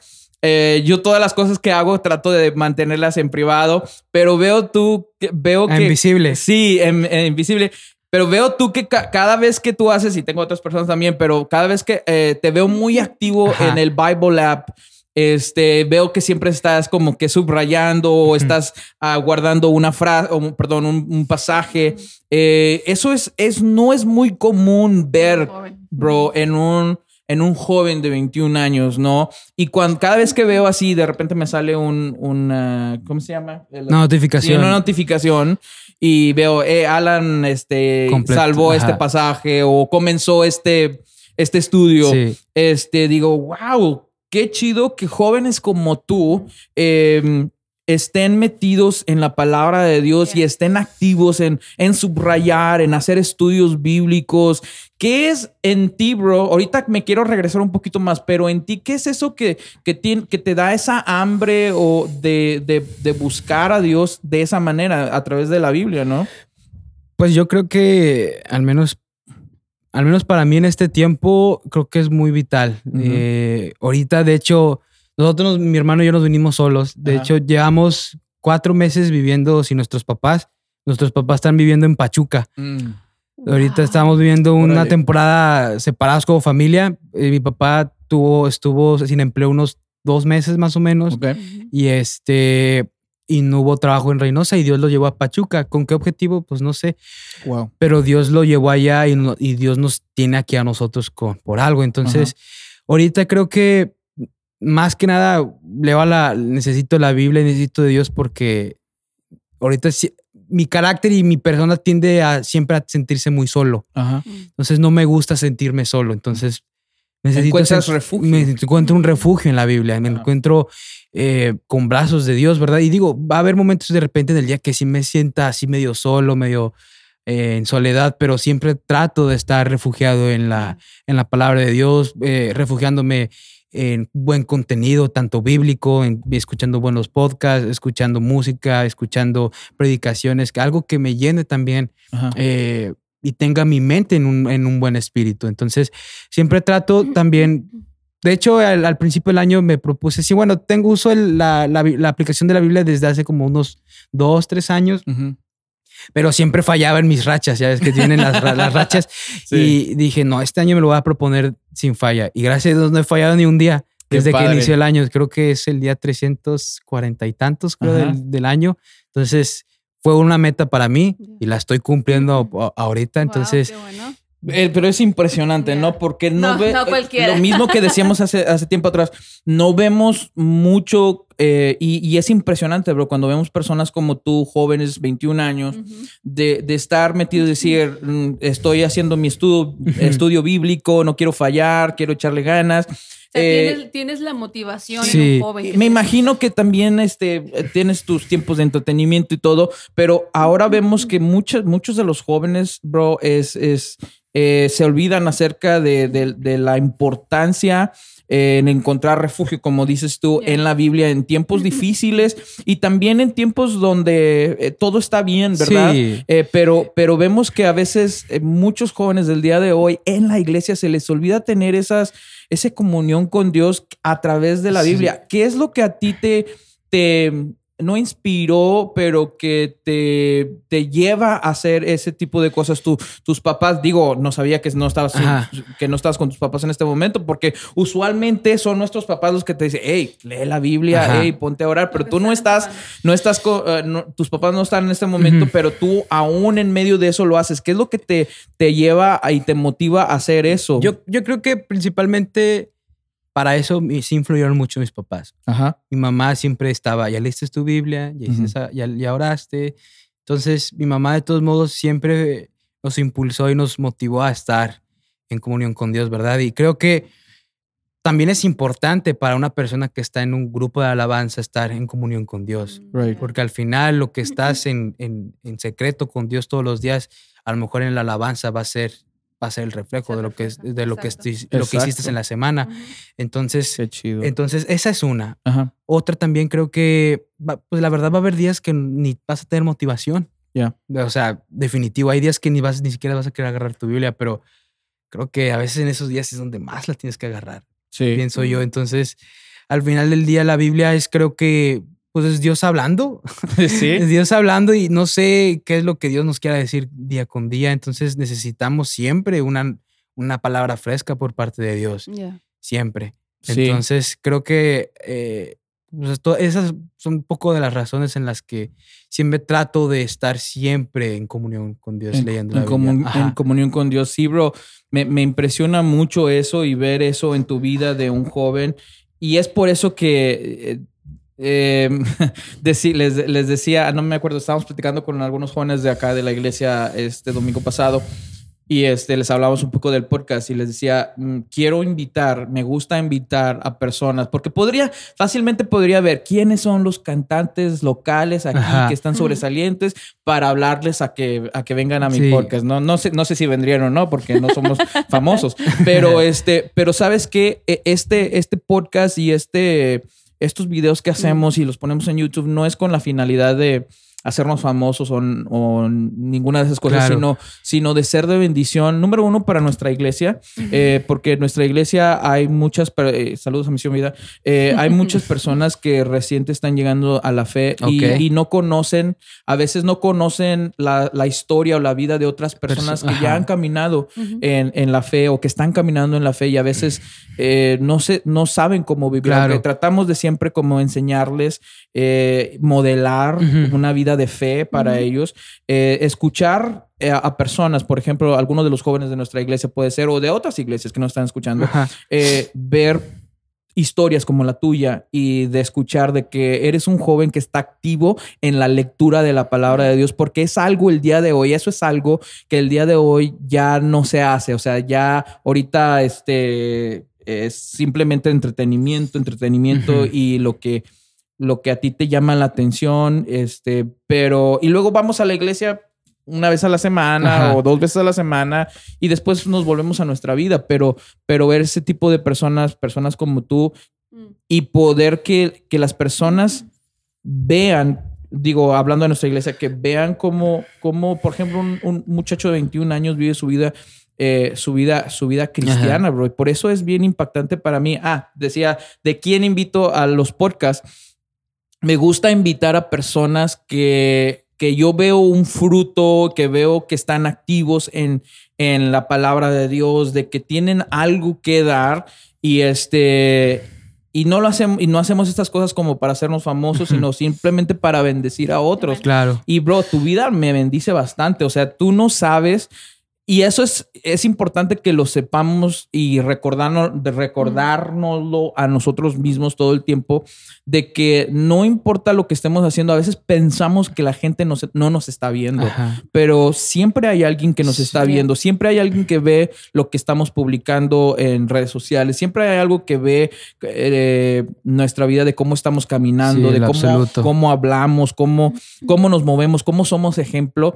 eh, porque a veces pensamos, ah, pues no soy un. ah, ¿Quién es famoso? Eh, no sé, eh, Steve Furtick. No soy un Steve Furtick, ¿verdad? O no soy tan famoso, nadie me está viendo, pero en Sí. realidad hay alguien que siempre nos Sí. está viendo. Y, y me pongo, o sea, como ejemplo de que te he visto a lo lejos, aunque, aunque no hemos este, tenido, hablado mucho, Ajá. pero te veo a lo lejos y digo, lo que haces tú me impacta a mí simplemente de ver cómo buscas a Dios a través de la, de la palabra de Dios, bro. Y eso es, es impactante.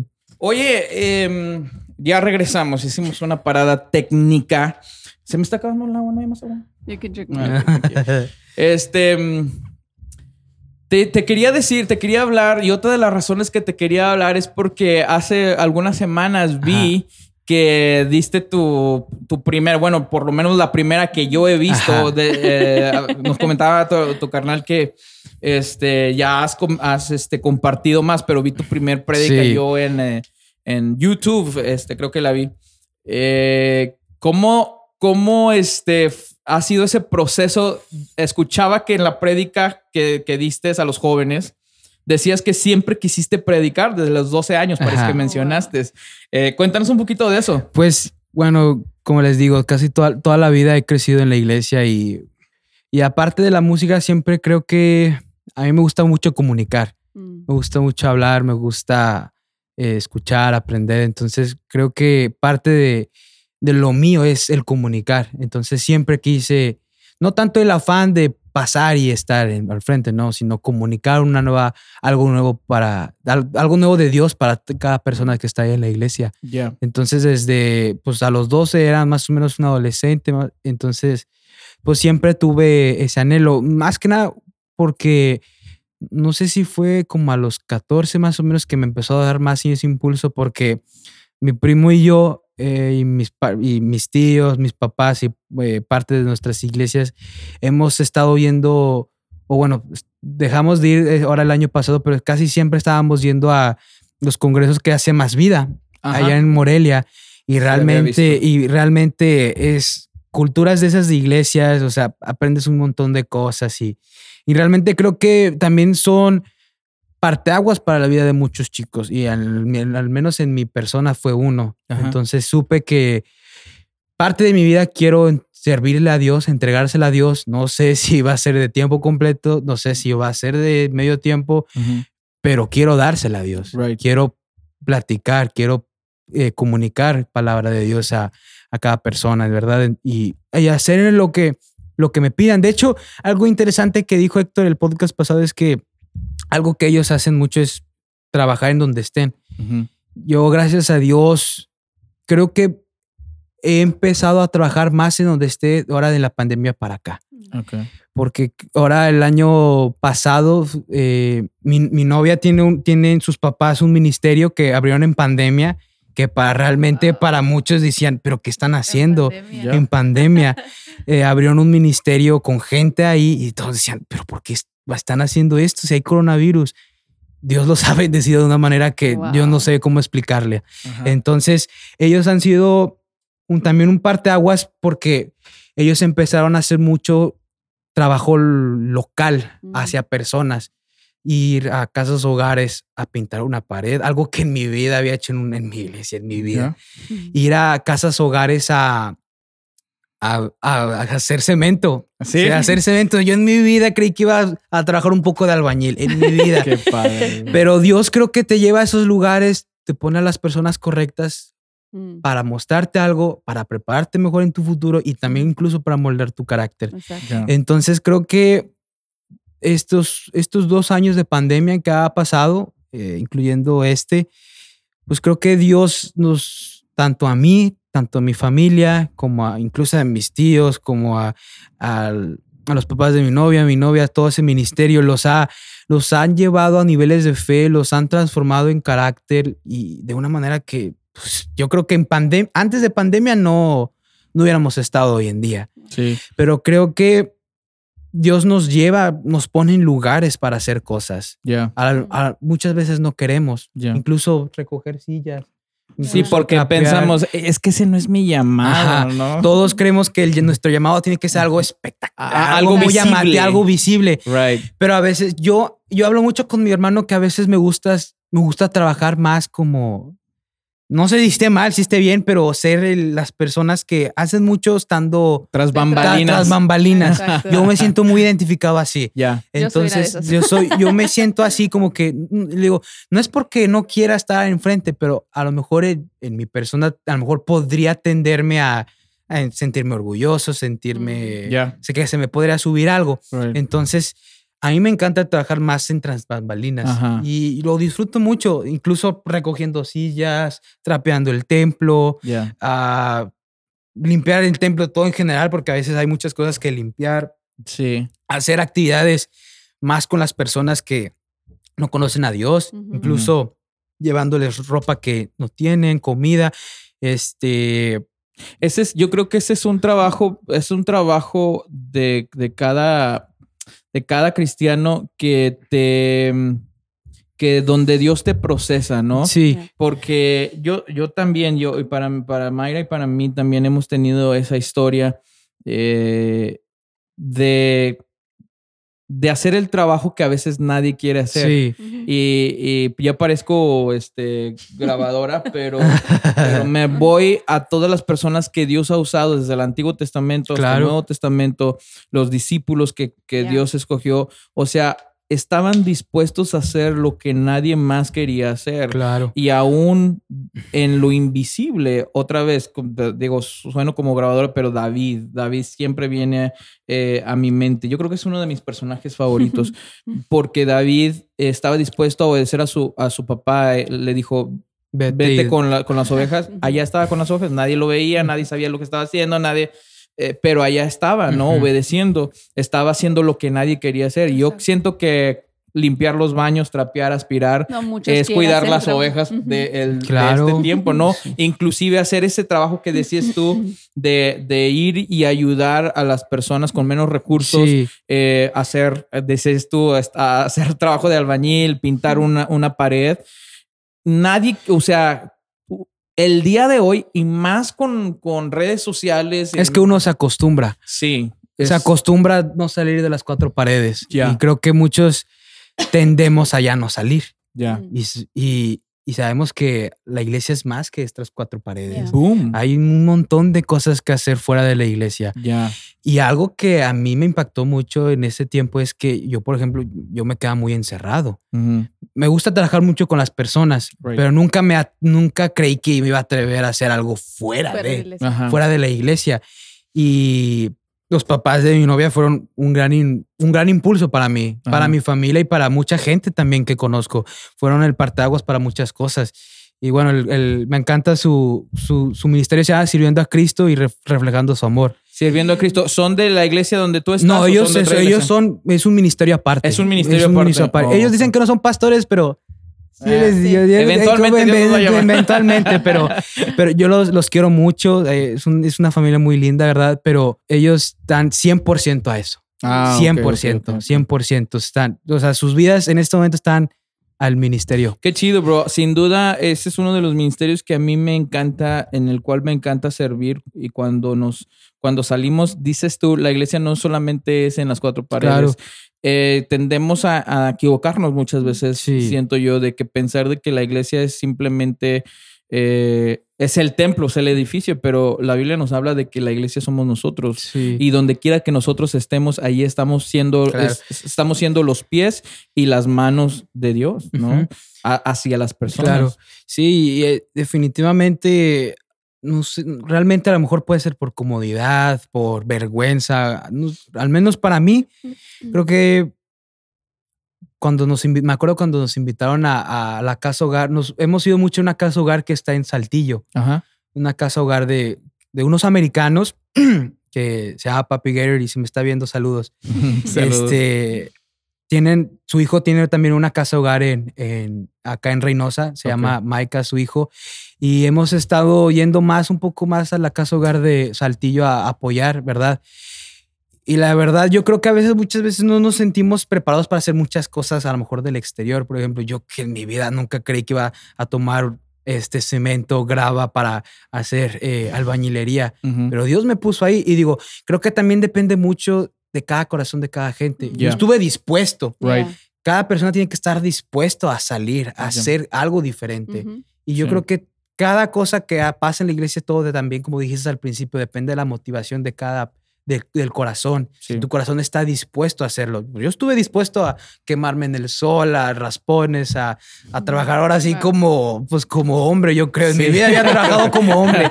Oye, pero, pero es algo muy chido porque es algo muy chido porque no, o sea, no es como que vas que, ah, me van a pagar. O sea, no estás esperando un pago. Mm. Eh, el, mismo, el mismo servicio es como dices, me agrada. Y después de que terminas bien cansado, terminas de, de no sé, haber pintado, haber hecho, Sí. haber dado, haber. Y, y so- simplemente saber de que estás siendo y sirviendo y siendo de bendición a otras personas sin esperar nada a cambio, eso te, te da más motivación. Claro. Y es inclusive hasta le dices a otras personas, hey, vénganse, porque esto es como que eh, algo, alguna bendición para sí, ti es la, mismo. mejo- la mejor paga es ver todo el resultado que, Right, que, que hiciste en ese servicio. claro. Todo ese año fuimos, creo que tuvimos, a ver, fue en, en mayo el primero, después en agosto, octubre. Fuimos, tuvimos como cuatro viajes en ese año.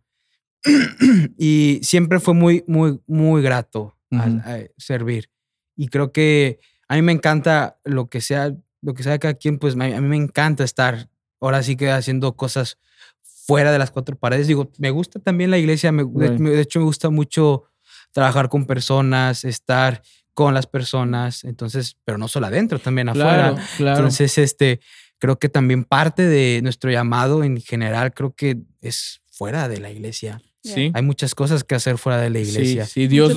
Dios nos también nos llama. Eh, creo que el trabajo de la iglesia no solamente es dentro de este edificio, sino también es donde quiera que estamos. Yo creo que Dios nos ha puesto en, en- en lugares eh, estratégicos Yeah. y no como que, ah, tú te vas a ir, no, simplemente yo estudié para, yo estudié para esto y estás en un ambiente, estás en un contexto, entonces ahí estás trabajando, ahí puede ser, tú eres la iglesia, en ese contexto Sí. donde estás trabajando, en ese lugar, en esa escuela, a lo mejor eres un chico como tú, como de 21 años, eh, estás en un equipo de fútbol, estás en- ahí tú estás siendo los pies, las manos y los pies de Jesús, Claro. ¿no? Este, y a veces sentimos, no, es que deja que vaya el domingo a la iglesia para servir a Dios. Sí. No, podemos servir a Dios donde Dios nos ha puesto. ¿Cómo dices? Menciona una vez más el nombre del... Ministerio se, se llama Sirviendo a Cristo reflejando su amor. Y, y ellos, este...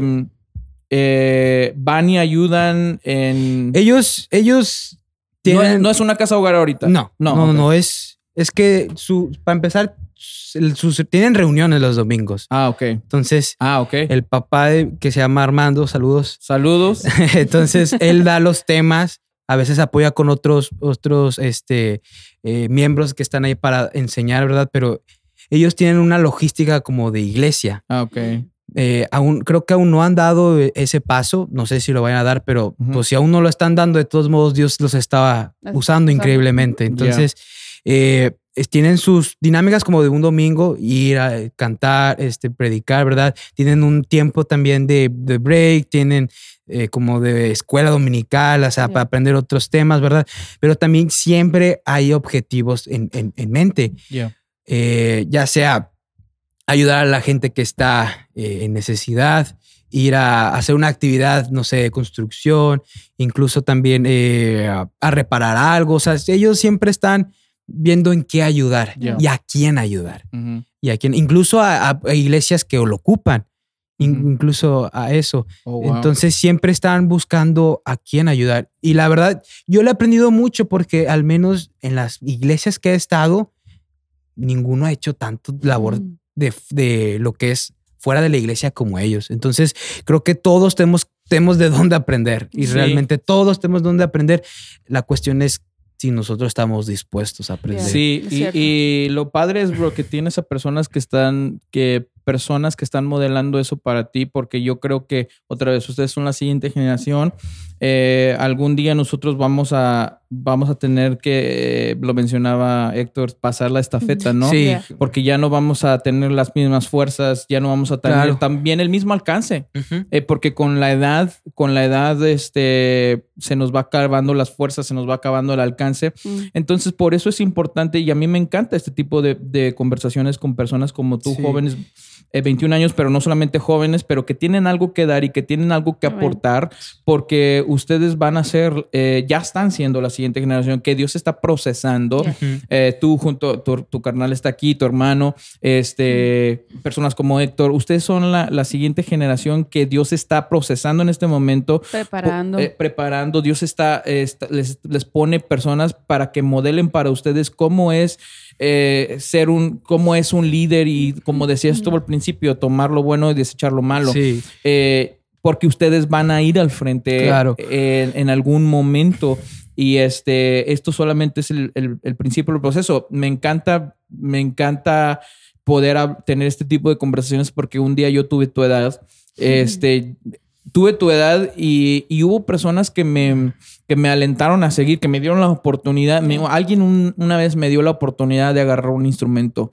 Este, alguien una vez me dio la oportunidad de tomar un micrófono en mis manos y hablar.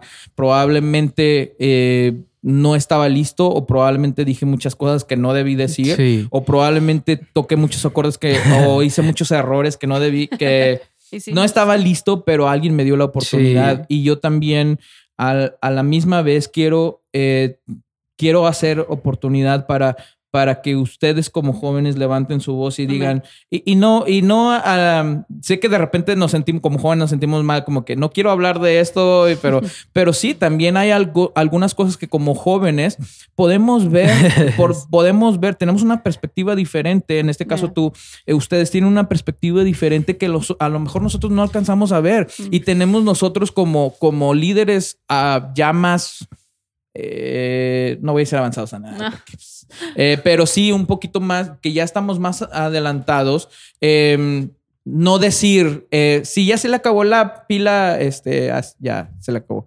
Este, pero este, ¿qué te Ah, que no decir como que, nah, yo no necesito escuchar el punto de vista de los jóvenes. Claro. Creo que eso es, eso ser muy arrogante y, sab- y no entender que los jóvenes el día de hoy tienen mucho que aportar. Y que, y que creo que, que si nosotros pudiéramos tomarlos en cuenta, más en cuenta, pudiéramos mm, hacer más ese puente con, con la generación que viene y ustedes alcanzar a otros, ¿no? Claro. A otros de su edad. Sí, bueno, creo que dijiste algo muy importante. Alguien te dio la oportunidad a pesar de tus errores y los errores que ibas a hacer. Yo creo que muchas veces la iglesia como que no quiere esos errores. Piensan, pienso que a lo mejor no quieren Yeah. que no se equivoque. Pues, O sea, tú no te equivocas o qué. o sea, este puedo sonar un poco así medio duro, ¿verdad? Pero este, ah, Dios, a, ver, Dios, a ver, Dios escogió a 12 discípulos que tarde o temprano le iban a fallar. Mm. Pedro le falló un montón de veces. O sea, Judas lo traicionó, pero Dios los escogió. Yeah. Right. Dios les dio su confianza, su- Jesús les dio su disposición de decir, ¿sabes qué? Yo confío en ti, vamos a trabajar juntos a pesar de que te vayas a equivocar. Mm. Y algo que creo que tenemos, bueno, la iglesia debería estar haciendo, yo no, yo no voy a decir que le estén ah, delegando muchas cosas a los jóvenes, ¿verdad? Creo que la iglesia incluso tendría que ver a qué tipo de joven, también como Un balance. como un balance, ¿verdad? Porque creo que la iglesia es como eh, esa, en Éxodo creo que es la parte donde creo Moisés está en la cima de una montaña y está viendo una pelea. Y creo que su hermano Aarón está de un lado y otro chico creo que está del lado del otro. Entonces, entre más levantaban las manos, el pueblo de Ah, Israel, sí. el pueblo de Israel ganaba. Entonces, la iglesia es algo así. Right. Tanto la, la- tenemos un lado a la generación joven y otro Ujú. a la más grande. Van de la par. Ujú. Entonces se tienen que complementar juntos. A veces, tanto igual tenemos nuestros detalles los jóvenes, tampoco creamos, no, podemos- no siempre vamos a aportar cosas buenas, ¿verdad? A veces no queremos aprender incluso de las de nuestros líderes, a lo mejor creemos, creemos siempre que demos nosotros la razón, ¿verdad? Pero creo que Dios, incluso en esos momentos cuando se nos cierren puertas, Dios nos va a abrir una tarde o que temprano, nos va a mostrar algo nuevo, nos, pero es parte del proceso. Es- No sabemos cuándo va a ocurrir, pero tenemos que persistir, Amén. persistir. Como dijo Héctor, la, vi- la vida del cristiano es un maratón. yes. Tenemos que persistir. Va, va a llegar momentos en los que vamos a estar frustrados, lo que sea, pero tenemos que seguir adelante. Sí, es correcto. Eh, yo estoy de acuerdo con eso que dices y, y sí, sí, exactamente. Todos tenemos nuestros, nuestros defectos, no todo está correcto de, to- Ujú. de los dos lados, pero sí tenemos que aprender a abrir nuestras, nuestros, nuestros oídos Yeah. y a poner atención.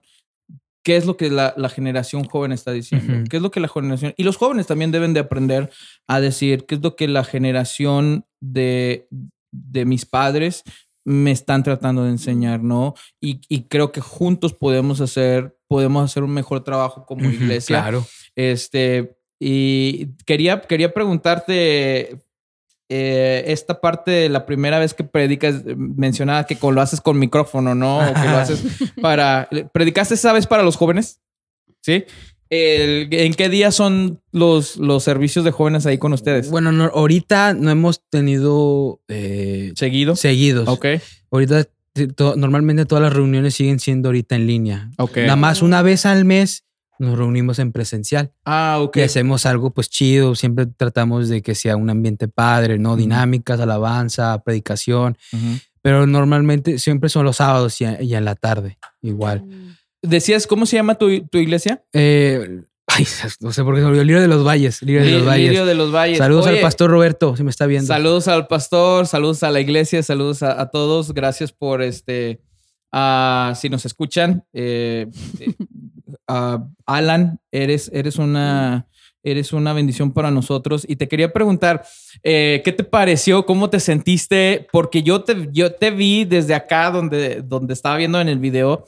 Te vi como que muy libre, muy este... Seguro. No estabas, no te cohibías, vaya. Eh, pero te quiero preguntar acerca de tu preparación. O sea, es como una de tus primeras veces que, que compartes o que das un mensaje.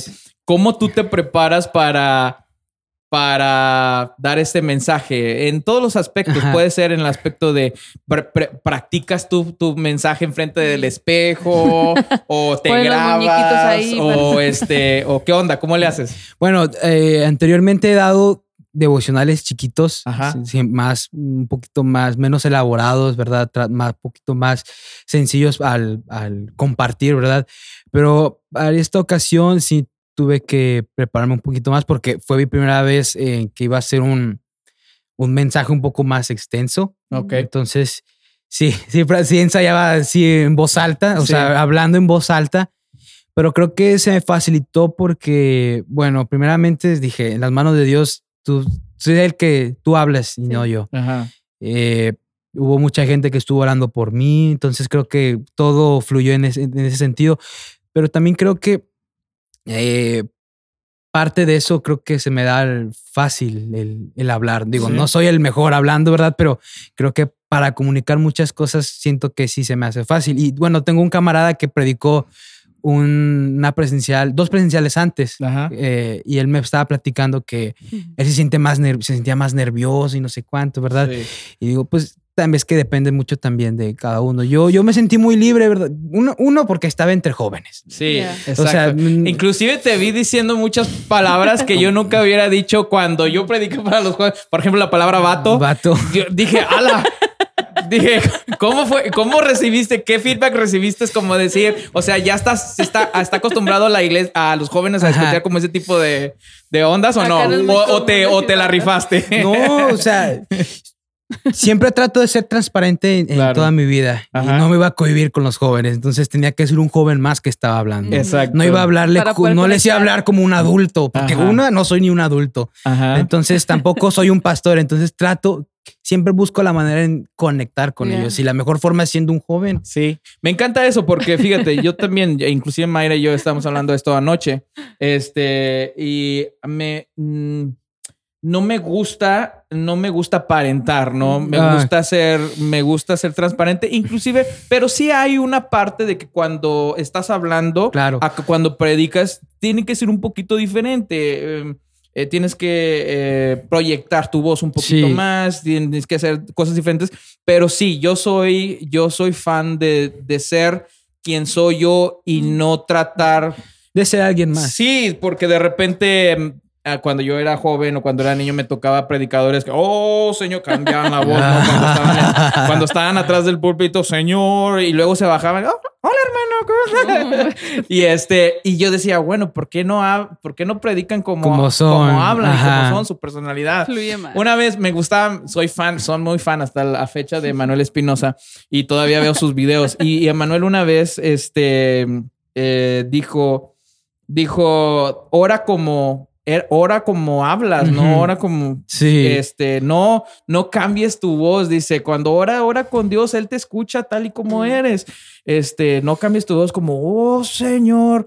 Y decía, si así hablas, pues está bien, ¿no? Si vas a la tienda, me da un kilo de arroz, Tortillas. pues está bien, así ora. Pero si no hablas así, pues, no Pues, eres así, ¿no? Claro. Y este, eh, creo que a eso es lo que tú estabas Sí, targeting, ¿no? Como sí. que ser tú hablándole como a un joven con transparen- transparencia. Transparencia. Creo que Ajá. conectas mejor cuando eres tú así. Claro, Sí. claro, Sí. claro. Entonces, realmente en ese sentido siempre trato de ser lo como yo soy. Digo, tardo, digo, todos caemos en un punto en a lo mejor que tratamos de tener siempre unos ejemplos, ¿no? De cómo ser, ¿verdad? Hay tantos, tantos predicadores y de tantas formas de que predican, ¿verdad? A lo mejor puedes tomar un poquito de acá, un poquito de acá. ¿verdad? Pero tampoco eres ellos. O sea, busca una, una entidad en ti. Busca Sí. cómo eres. Por ejemplo, mi primo Héctor predica muy diferente a como predica mi tío Héctor, Claro. a pesar de ser jóvenes, pero yo pienso que cuando esté grande va a predicar completamente diferente a como Sí, está y, predicando y- mi y tío. más que nada, y más que nada cuando empiezas a hacerlo más, eh, por ejemplo, yo cuando la primera vez que prediqué,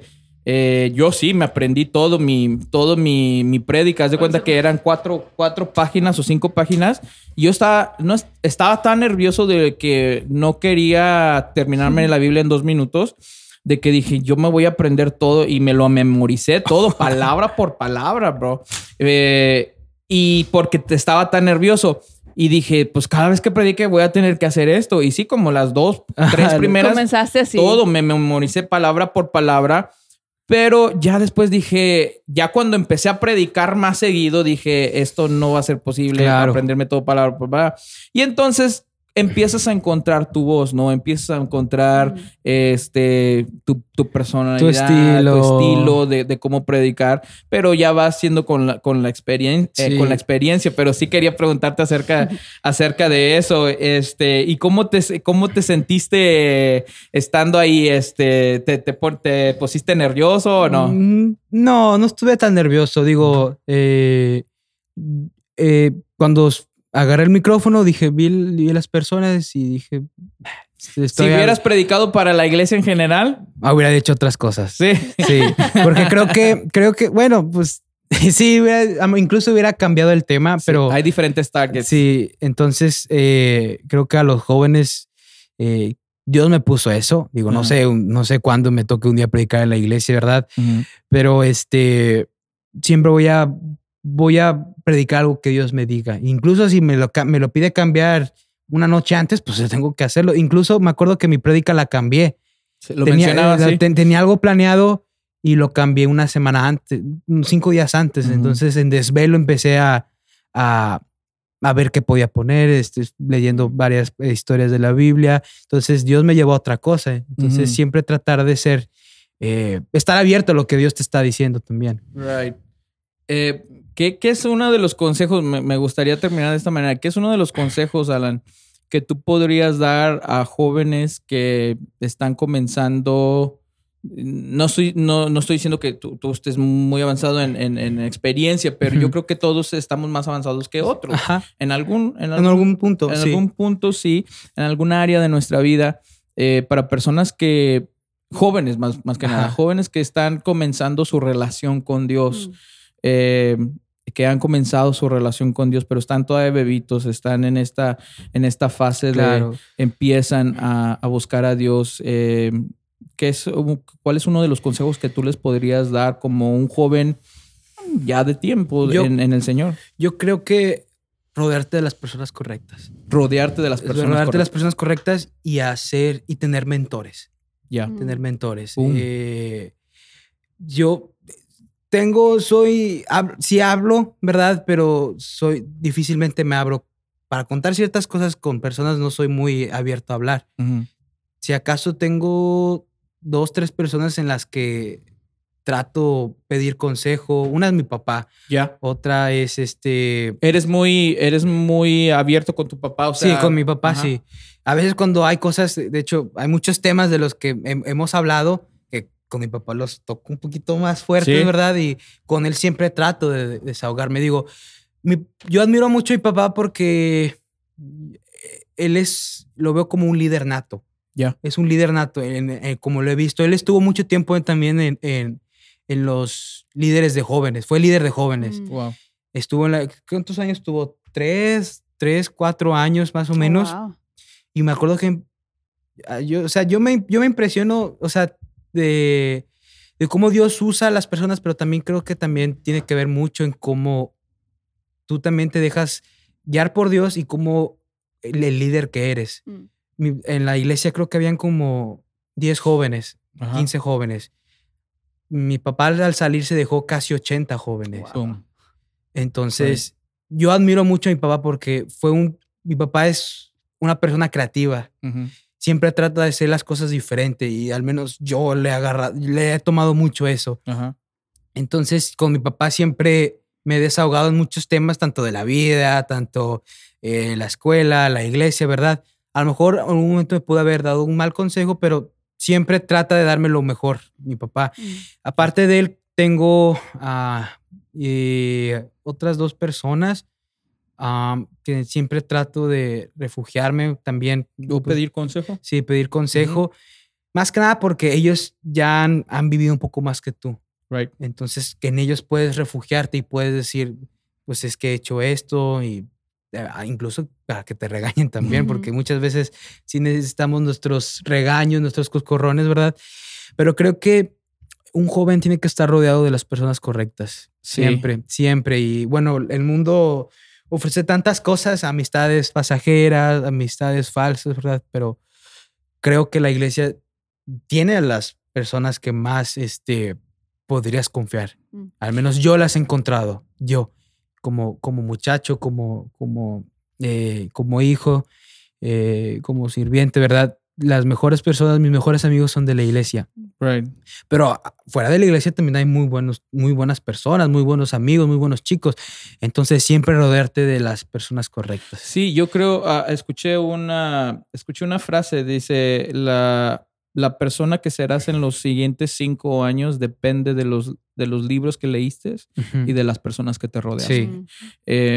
Creo que es, le pegaste a un punto muy importante porque a veces creo que la razón por la cual nos desviamos del camino de Dios, hablando específicamente de una vida cristiana, es porque nos rodeamos de la gente equivocada. Sí. Y la razón, la razón que muchas veces deja- dejamos de ir a la iglesia, nos apartamos de Dios, em, dejamos de hacer las cosas que estábamos haciendo cuando recién nos enamoramos de Dios, Claro. de Jesús, este, es porque a- aquellas personas nos influenciaron, ¿no? Y, y las personas que nos rodean, el círculo íntimo de amigos que tenemos, siempre nos va a influenciar. Sí. Por más que digamos, no, es que yo los quiero influenciar, si esa influencia es más fuerte que, que la de nosotros, porque eh, es claro que una influencia de cuatro o cinco amigos siempre va a ser más fuerte que la de una persona, ¿no? Claro. Entonces, si permites influenciarte por, por esas personas, al rato vas a estar hablando como ellos, vas a estar eh, viviendo como ellos, diciendo las mismas cosas, porque Claro. es muy cierto.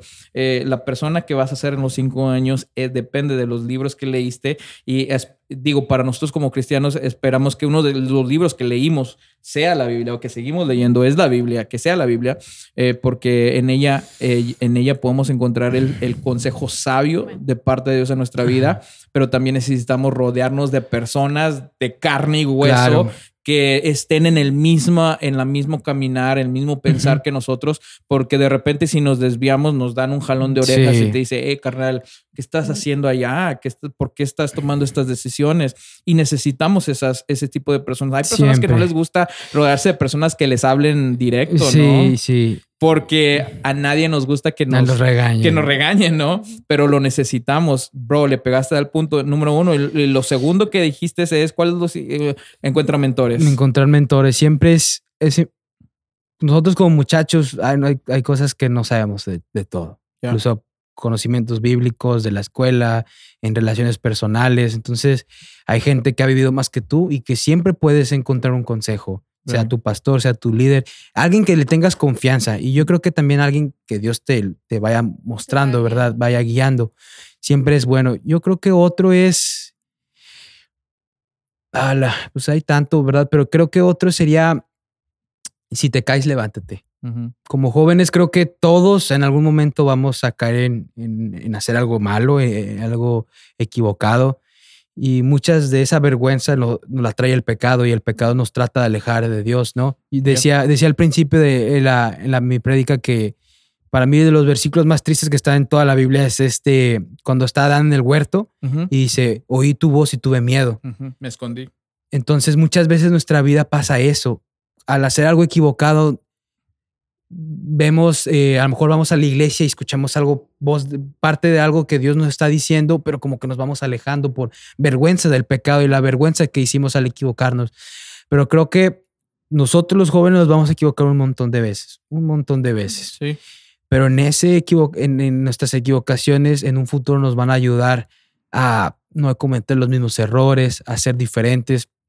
Y creo que siempre hay que tener en esas equivocaciones a tenemos que tener siempre consciente que Dios está de nuestro lado. Dios está de nuestro lado y al final Él nos va a levantar y nos va a ayudar siempre. Y, y siempre tenemos que estar buscando de Él. Siempre tenemos que estar buscando de Él, aunque no nos guste, aunque nos da flojera, siempre hay que buscar y tener una comunión con, con Dios, porque al final es lo que nos va a levantar y nos va a ayudar. Claro. Porque va a haber, digo, no sé qué momentos o qué cosas estén pasando cada joven que nos está escuchando, nos va a escuchar, ¿verdad?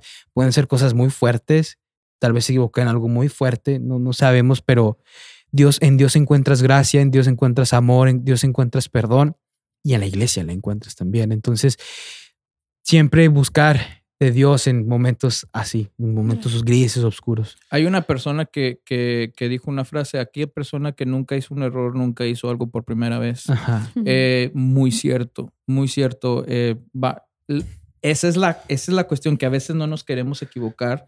No queremos hacer errores, pero vamos a hacer errores porque estamos creciendo. Claro. Estamos entrando, ustedes como jóvenes están entrando a una, a una etapa de, de aprendizaje, una etapa de la vida. Tú estás por terminar tus, tus estudios también y estás, vas- est- estás por entrar a otra etapa diferente, ¿no? La, la etapa laboral, vaya. Ya. Sí, este, ya te, te- te va a tocar, ¿no? Entonces te vas, a, te, te vas a equivocar. Nosotros estamos tal vez entrando a la etapa de abuelito. No, no. Ah, espérate. estamos entrando a otra etapa en nuestra, en nuestra vida ministerial, en nuestra vida personal. Y, y no intentar hacer algo y no equivocarnos, quiere decir que no estamos intentando nada nuevo. Eh, y hablando de lo espiritual, eh, nos vamos a equivocar, nos vamos a, vamos a ofender a alguien con nuestras Sí. palabras, pero siempre es importante retraernos, reconocer y pedir perdón. ¿no? Reconocer y pedir perdón. Como dices tú, si te caes, levántate. Sí, Yo, yo creo que un consejo más es vive un, un día a la vez. Ya. Vive un día a la vez. Yo en mi persona, yo, yo, yo antes era una persona muy como voy a hacer esto en este tiempo, aquello en esto, aquello, aquello, aquello. Mm. Y a veces no salía y me frustraba. Entonces, a partir de hace como tres años para acá, he decidido vivir un día a la vez. Porque la frustración te trae un, este, las- bueno, la expectativa te trae frustración. Boom. Entonces, este, el estar aferrado a una idea, a una expectativa que vas a hacer esto en el tiempo, ¿verdad? Y no sale, pues obviamente te vas a frustrar. No, es que no me salió, ¿qué hice mal? ¿Qué hice? No. Entonces, hay que vivir un día a la vez. Digo, ahora trato de vivir siempre así. Ahorita ya voy a acabar mis estudios el siguiente año. No sé qué va a seguir. Yo Ujú. solo digo, Dios, quiero caminar en ti. Quiero seguir confiando en ti lo que tengas para mí. No sé si voy a tragar dos años, no sé si después voy a hacer, eh, estudiar otra carrera, si después me voy a casar, no sé, pero siempre trato de vivir un día a la vez, siempre un día a la vez. Y nos contabas, nos contabas que tienes, tienes novia. ¿Cuántos años tienes de, de novio con tu, con tu novia? Saludos, Chiqui Baby. Tengo, Dios mediante, bueno, si esto sale en enero, Ajá. eh, eh, Dios mediante en enero cumplimos tres años. Wow. Tres años. Tres años. Boom, ya tienes tiempo. Ah, bueno, otro, ahorita que me estoy acordando, los temas amorosos para los chicos siempre es, es, es- Claro. es muy, es muy Consejos. difícil, ¿verdad? Es muy Sí. difícil, ¿verdad? Yo recuerdo, eh, y lo comparto abiertamente. ¿Cómo se llama tu novia? Amanda. Amanda. Amanda. Y lo, lo abro porque yo, me- bueno, yo de niño siempre fui muy penoso. A lo mejor ahorita no lo aparento, digo, ya he cambiado un poco, pero desde, incluso en parte de la prepa fui muy penoso. O sea, Ujú. muy, en mi vida, nunca creí que iba a pasar a, a- a predicar, ¿verdad? Mm. Sí. Parte, digo, creo que a lo mejor, hay es que creo que hay muchos temas aún tabús en la iglesia, ¿no? Entonces, Sí. y creo que a veces los jóvenes no quieren tocar mucho esa parte del amor y cosas así, Sí, ¿verdad? De las relaciones. de las relaciones, de ¿verdad? Entonces, yo, yo, yo recuerdo que yo, cuando, incluso cuando era niño, yo era muy como escéptico a las niñas, me daban Ujú. pena hablarles, me, era, me chiveaba mucho incluso. Entonces, nunca fui, la verdad, nunca fui muy Casanova tampoco, o sea, siempre muy noviero. De hecho, e- ella es mi primer novia y ¿En la verdad serio? no creo tener otra. Qué chido. Entonces, man. este, me acuerdo que mi papá siempre me aconsejaba, no tengas novias, ten amigas. Ajá. Entonces yo te- tengo un montón de amigas y las conozco, ¿verdad? Sé cómo son y ya sé más o menos qué pasaría si medio un día me llega a gustar una, ¿no? Entonces Ya. siempre trato buscar, eh, ahí, bueno, en ese momento a mi papá buscarlo, ¿verdad? Right. Pero creo que parte de, de hoy en día, a lo mejor a muchos chicos, a lo mejor sí les frustra, ¿no? De, ay, no tengo novia o no sé cuánto, ¿verdad? Bueno, si no tienes novia, pues disfruta tu soltería. Disfrútala. Teniendo novia, la verdad, sí, sí te, sí te, te aleja de muchas cosas que hacías cuando, cuando eras soltero. Entonces, Había un momento en tu vida donde no tenías novia y decías, y yo soy el único que no tiene novia. Sí, no, ¿Te un pasa? montón, sí. En la prepa hubo un momento que creo que todos mis amigos tenían novia y yo no. Pero la verdad no, no me frustraba en tenerla, pero Ajá. sé, tengo, conozco muchos chicos que sí se, sí llegan a frus- frustrar, ¿no? Y digo, ah, ¿por qué no, no me llega? ¿Verdad? Sí, no. ¿verdad? Entonces ya pues conocí a Amanda, que pues si me está viendo, este, y pues realmente, número uno, quería una, una novia que amara a Dios antes que a mí. Yes. Y lo hace. Realmente lo hace, lo hace, ¿verdad? Ha habido momentos en los que tenemos que cancelar citas porque ella tiene que hacer algo de la iglesia y tú, pues, adelante. Pero ¿de dónde salió ese deseo, bro? O sea, por ejemplo, de, de decir, quiero una novia que ame a Dios antes que a mí. Porque, bueno, creo que primeramente eh, mis papás siempre y mis tíos me ha- nos han inculcado que siempre hay que buscar, no andar tam- también en yugo desigual. Ajá. Entonces, este, porque creo firmemente que, o sea, yo no dudo que Dios pueda transformar a esa persona, ¿verdad? Yeah. Pero a lo mejor en el proceso te va a ir como en feria. Sí, cierto. Sí, en el por sí, este, en los cristianos tenemos, tienen, eh, ma- hay matrimonios que tienen sus luchas, ¿verdad? Yo me imagino uno que esté en yugo en ese Eh, eh, momento, Sí. unas, unas broncas tremendas. Entonces, siempre buscar eso, ¿no? Y, y yo creo que también algo de eso es porque una vez vi una, creo que fue mi, un- un- no me acuerdo quién me dijo, pero la- nos puso la vida de los esposos en una, en una pirámide, ¿no? Así. Creo que puso a Dios en primer lugar y luego era una tabla dividida en tres, no recuerdo bien, pero Dios estaba en primer lugar. Mm. Entonces, los dos y los esposos estaba uno en un vértice del- de la base del, del triángulo y del otro el otro. Si estás más alejado de Dios, este, van, los dos van a estar más lejos. Si estás más cerca de Dios, los dos van a estar más cerca. Entonces, este, creo que parte de mi deseo siempre fue ese que tener una novia que ame a Dios en primer lugar antes que a mí, que sea amorosa, que tenga amor por la iglesia y por, por causa de Cristo, ¿verdad? Y este, Para Y ti así- esa, esa parte era importante cuando, Sí. cuando estabas buscando una persona que tal vez te podías poner de novio con. Sí, siempre. Y bueno, la verdad es que eh, también conozco chicas eh, cristianas, ¿verdad? Que son buenas, no voy a decir que no, son lindas también, pero no había algo que, no, sentía que no era, porque pues también, te- yo creo que también en un momento sientes la corazonada, ¿no? Entonces, Sí. parte de eso creo que, eh, y creo, creo que ante eso también y en la vida creo que también tienes que ser intencional Mm. Sí. Buscar. Tampoco vas a estar rompiendo el corazón a cada chica, ¿verdad? Pero Claro. por eso tienes que rodearte de amigas, buscar cómo es, cómo es, cómo es ella, cómo es aquella, ¿verdad? Entonces, y creo que en la vida también es así, ser intencional en cualquier cosa. Y creo que parte para mí fue, pues la lleve así medio buscando y vos orando también creo que fue así. Entonces creo que para aquellos que también se sienten un poco frustrados de no tener novia, pues disfruten su, su- su soltería. Dios- O sea, Dios la- se las va a dar en su momento, eh, tarde, tarde que temprano. Sí, yo creo que lo que dices es, es correcto ser intencional también, porque a veces pensamos, no, pues Dios me lo va a traer. Sí, sí, Dios la trae, pero también nosotros tenemos que, que ser intencionales. Sí. Pero me encanta eso que estabas mencionando, porque yo y Mayra hablamos mucho con nuestros hijos y me, me gustó mucho, por eso te hacía la pregunta, ¿de dónde venía ese deseo?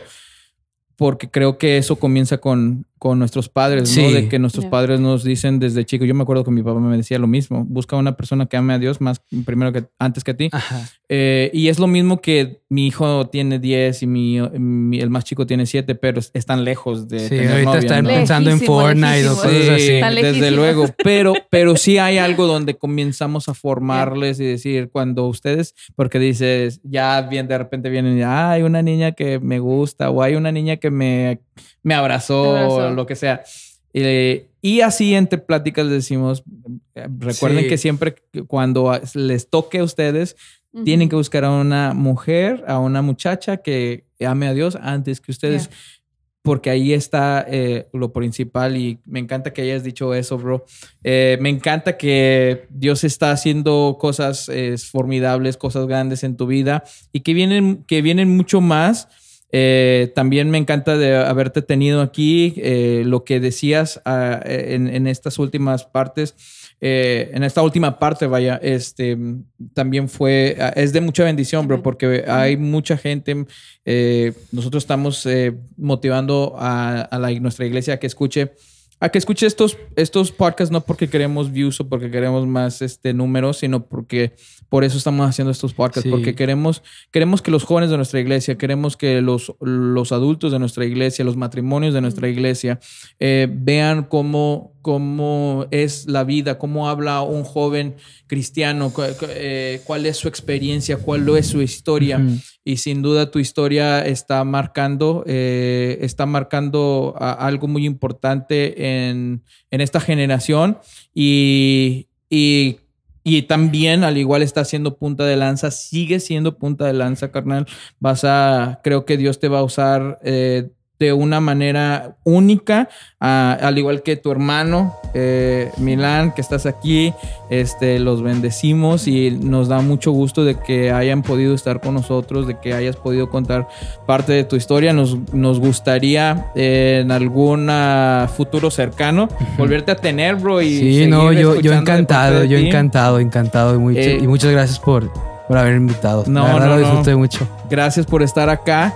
Y, bueno, este, ¿dónde, ¿dónde, la gente que te, que te vea, la gente que te escuche, que quieres saber un poquito más de ti, quieres seguir, ¿dónde te podemos encontrar? Redes sociales, Instagram, ¿dónde? Eh, bueno, tengo, eh, uso ahorita eh, Facebook, me encuentran como Alan Mauricio Martínez y en Instagram me encuentran como Alan MTZ-DT. En, Instagram. Perfecto. Y ahí es donde más donde más te, te, la rolas. Qué padre. Bueno, pues gracias por escuchar este, este episodio, episodio, primer episodio del año. Estamos súper contentos, gracias a las personas que nos han estado acompañando, escuchando, viendo. Ah, tenemos algunas personas que ya nos ven seguido, todos los podcasts, que, siguen todos los episodios que estamos haciendo. Entonces, este, pues eh, comenzamos el año y también tenemos planes, planes de, tener más invitados como, como Alan, como, como los que hemos tenido. Entonces, por ahí síganos, estamos en, eh, en uh, Spotify, estamos en Google Podcast, estamos en Apple Podcast y también estamos Josué Delgado. Aquí pueden encontrar, si están viendo algún clip o algo así, eh, lo pueden encontrar en YouTube. Ahí es donde va a estar este, este podcast. Muchas gracias a todos. Nos vemos. Arrivederci. Amén. Bendiciones. Bye bye.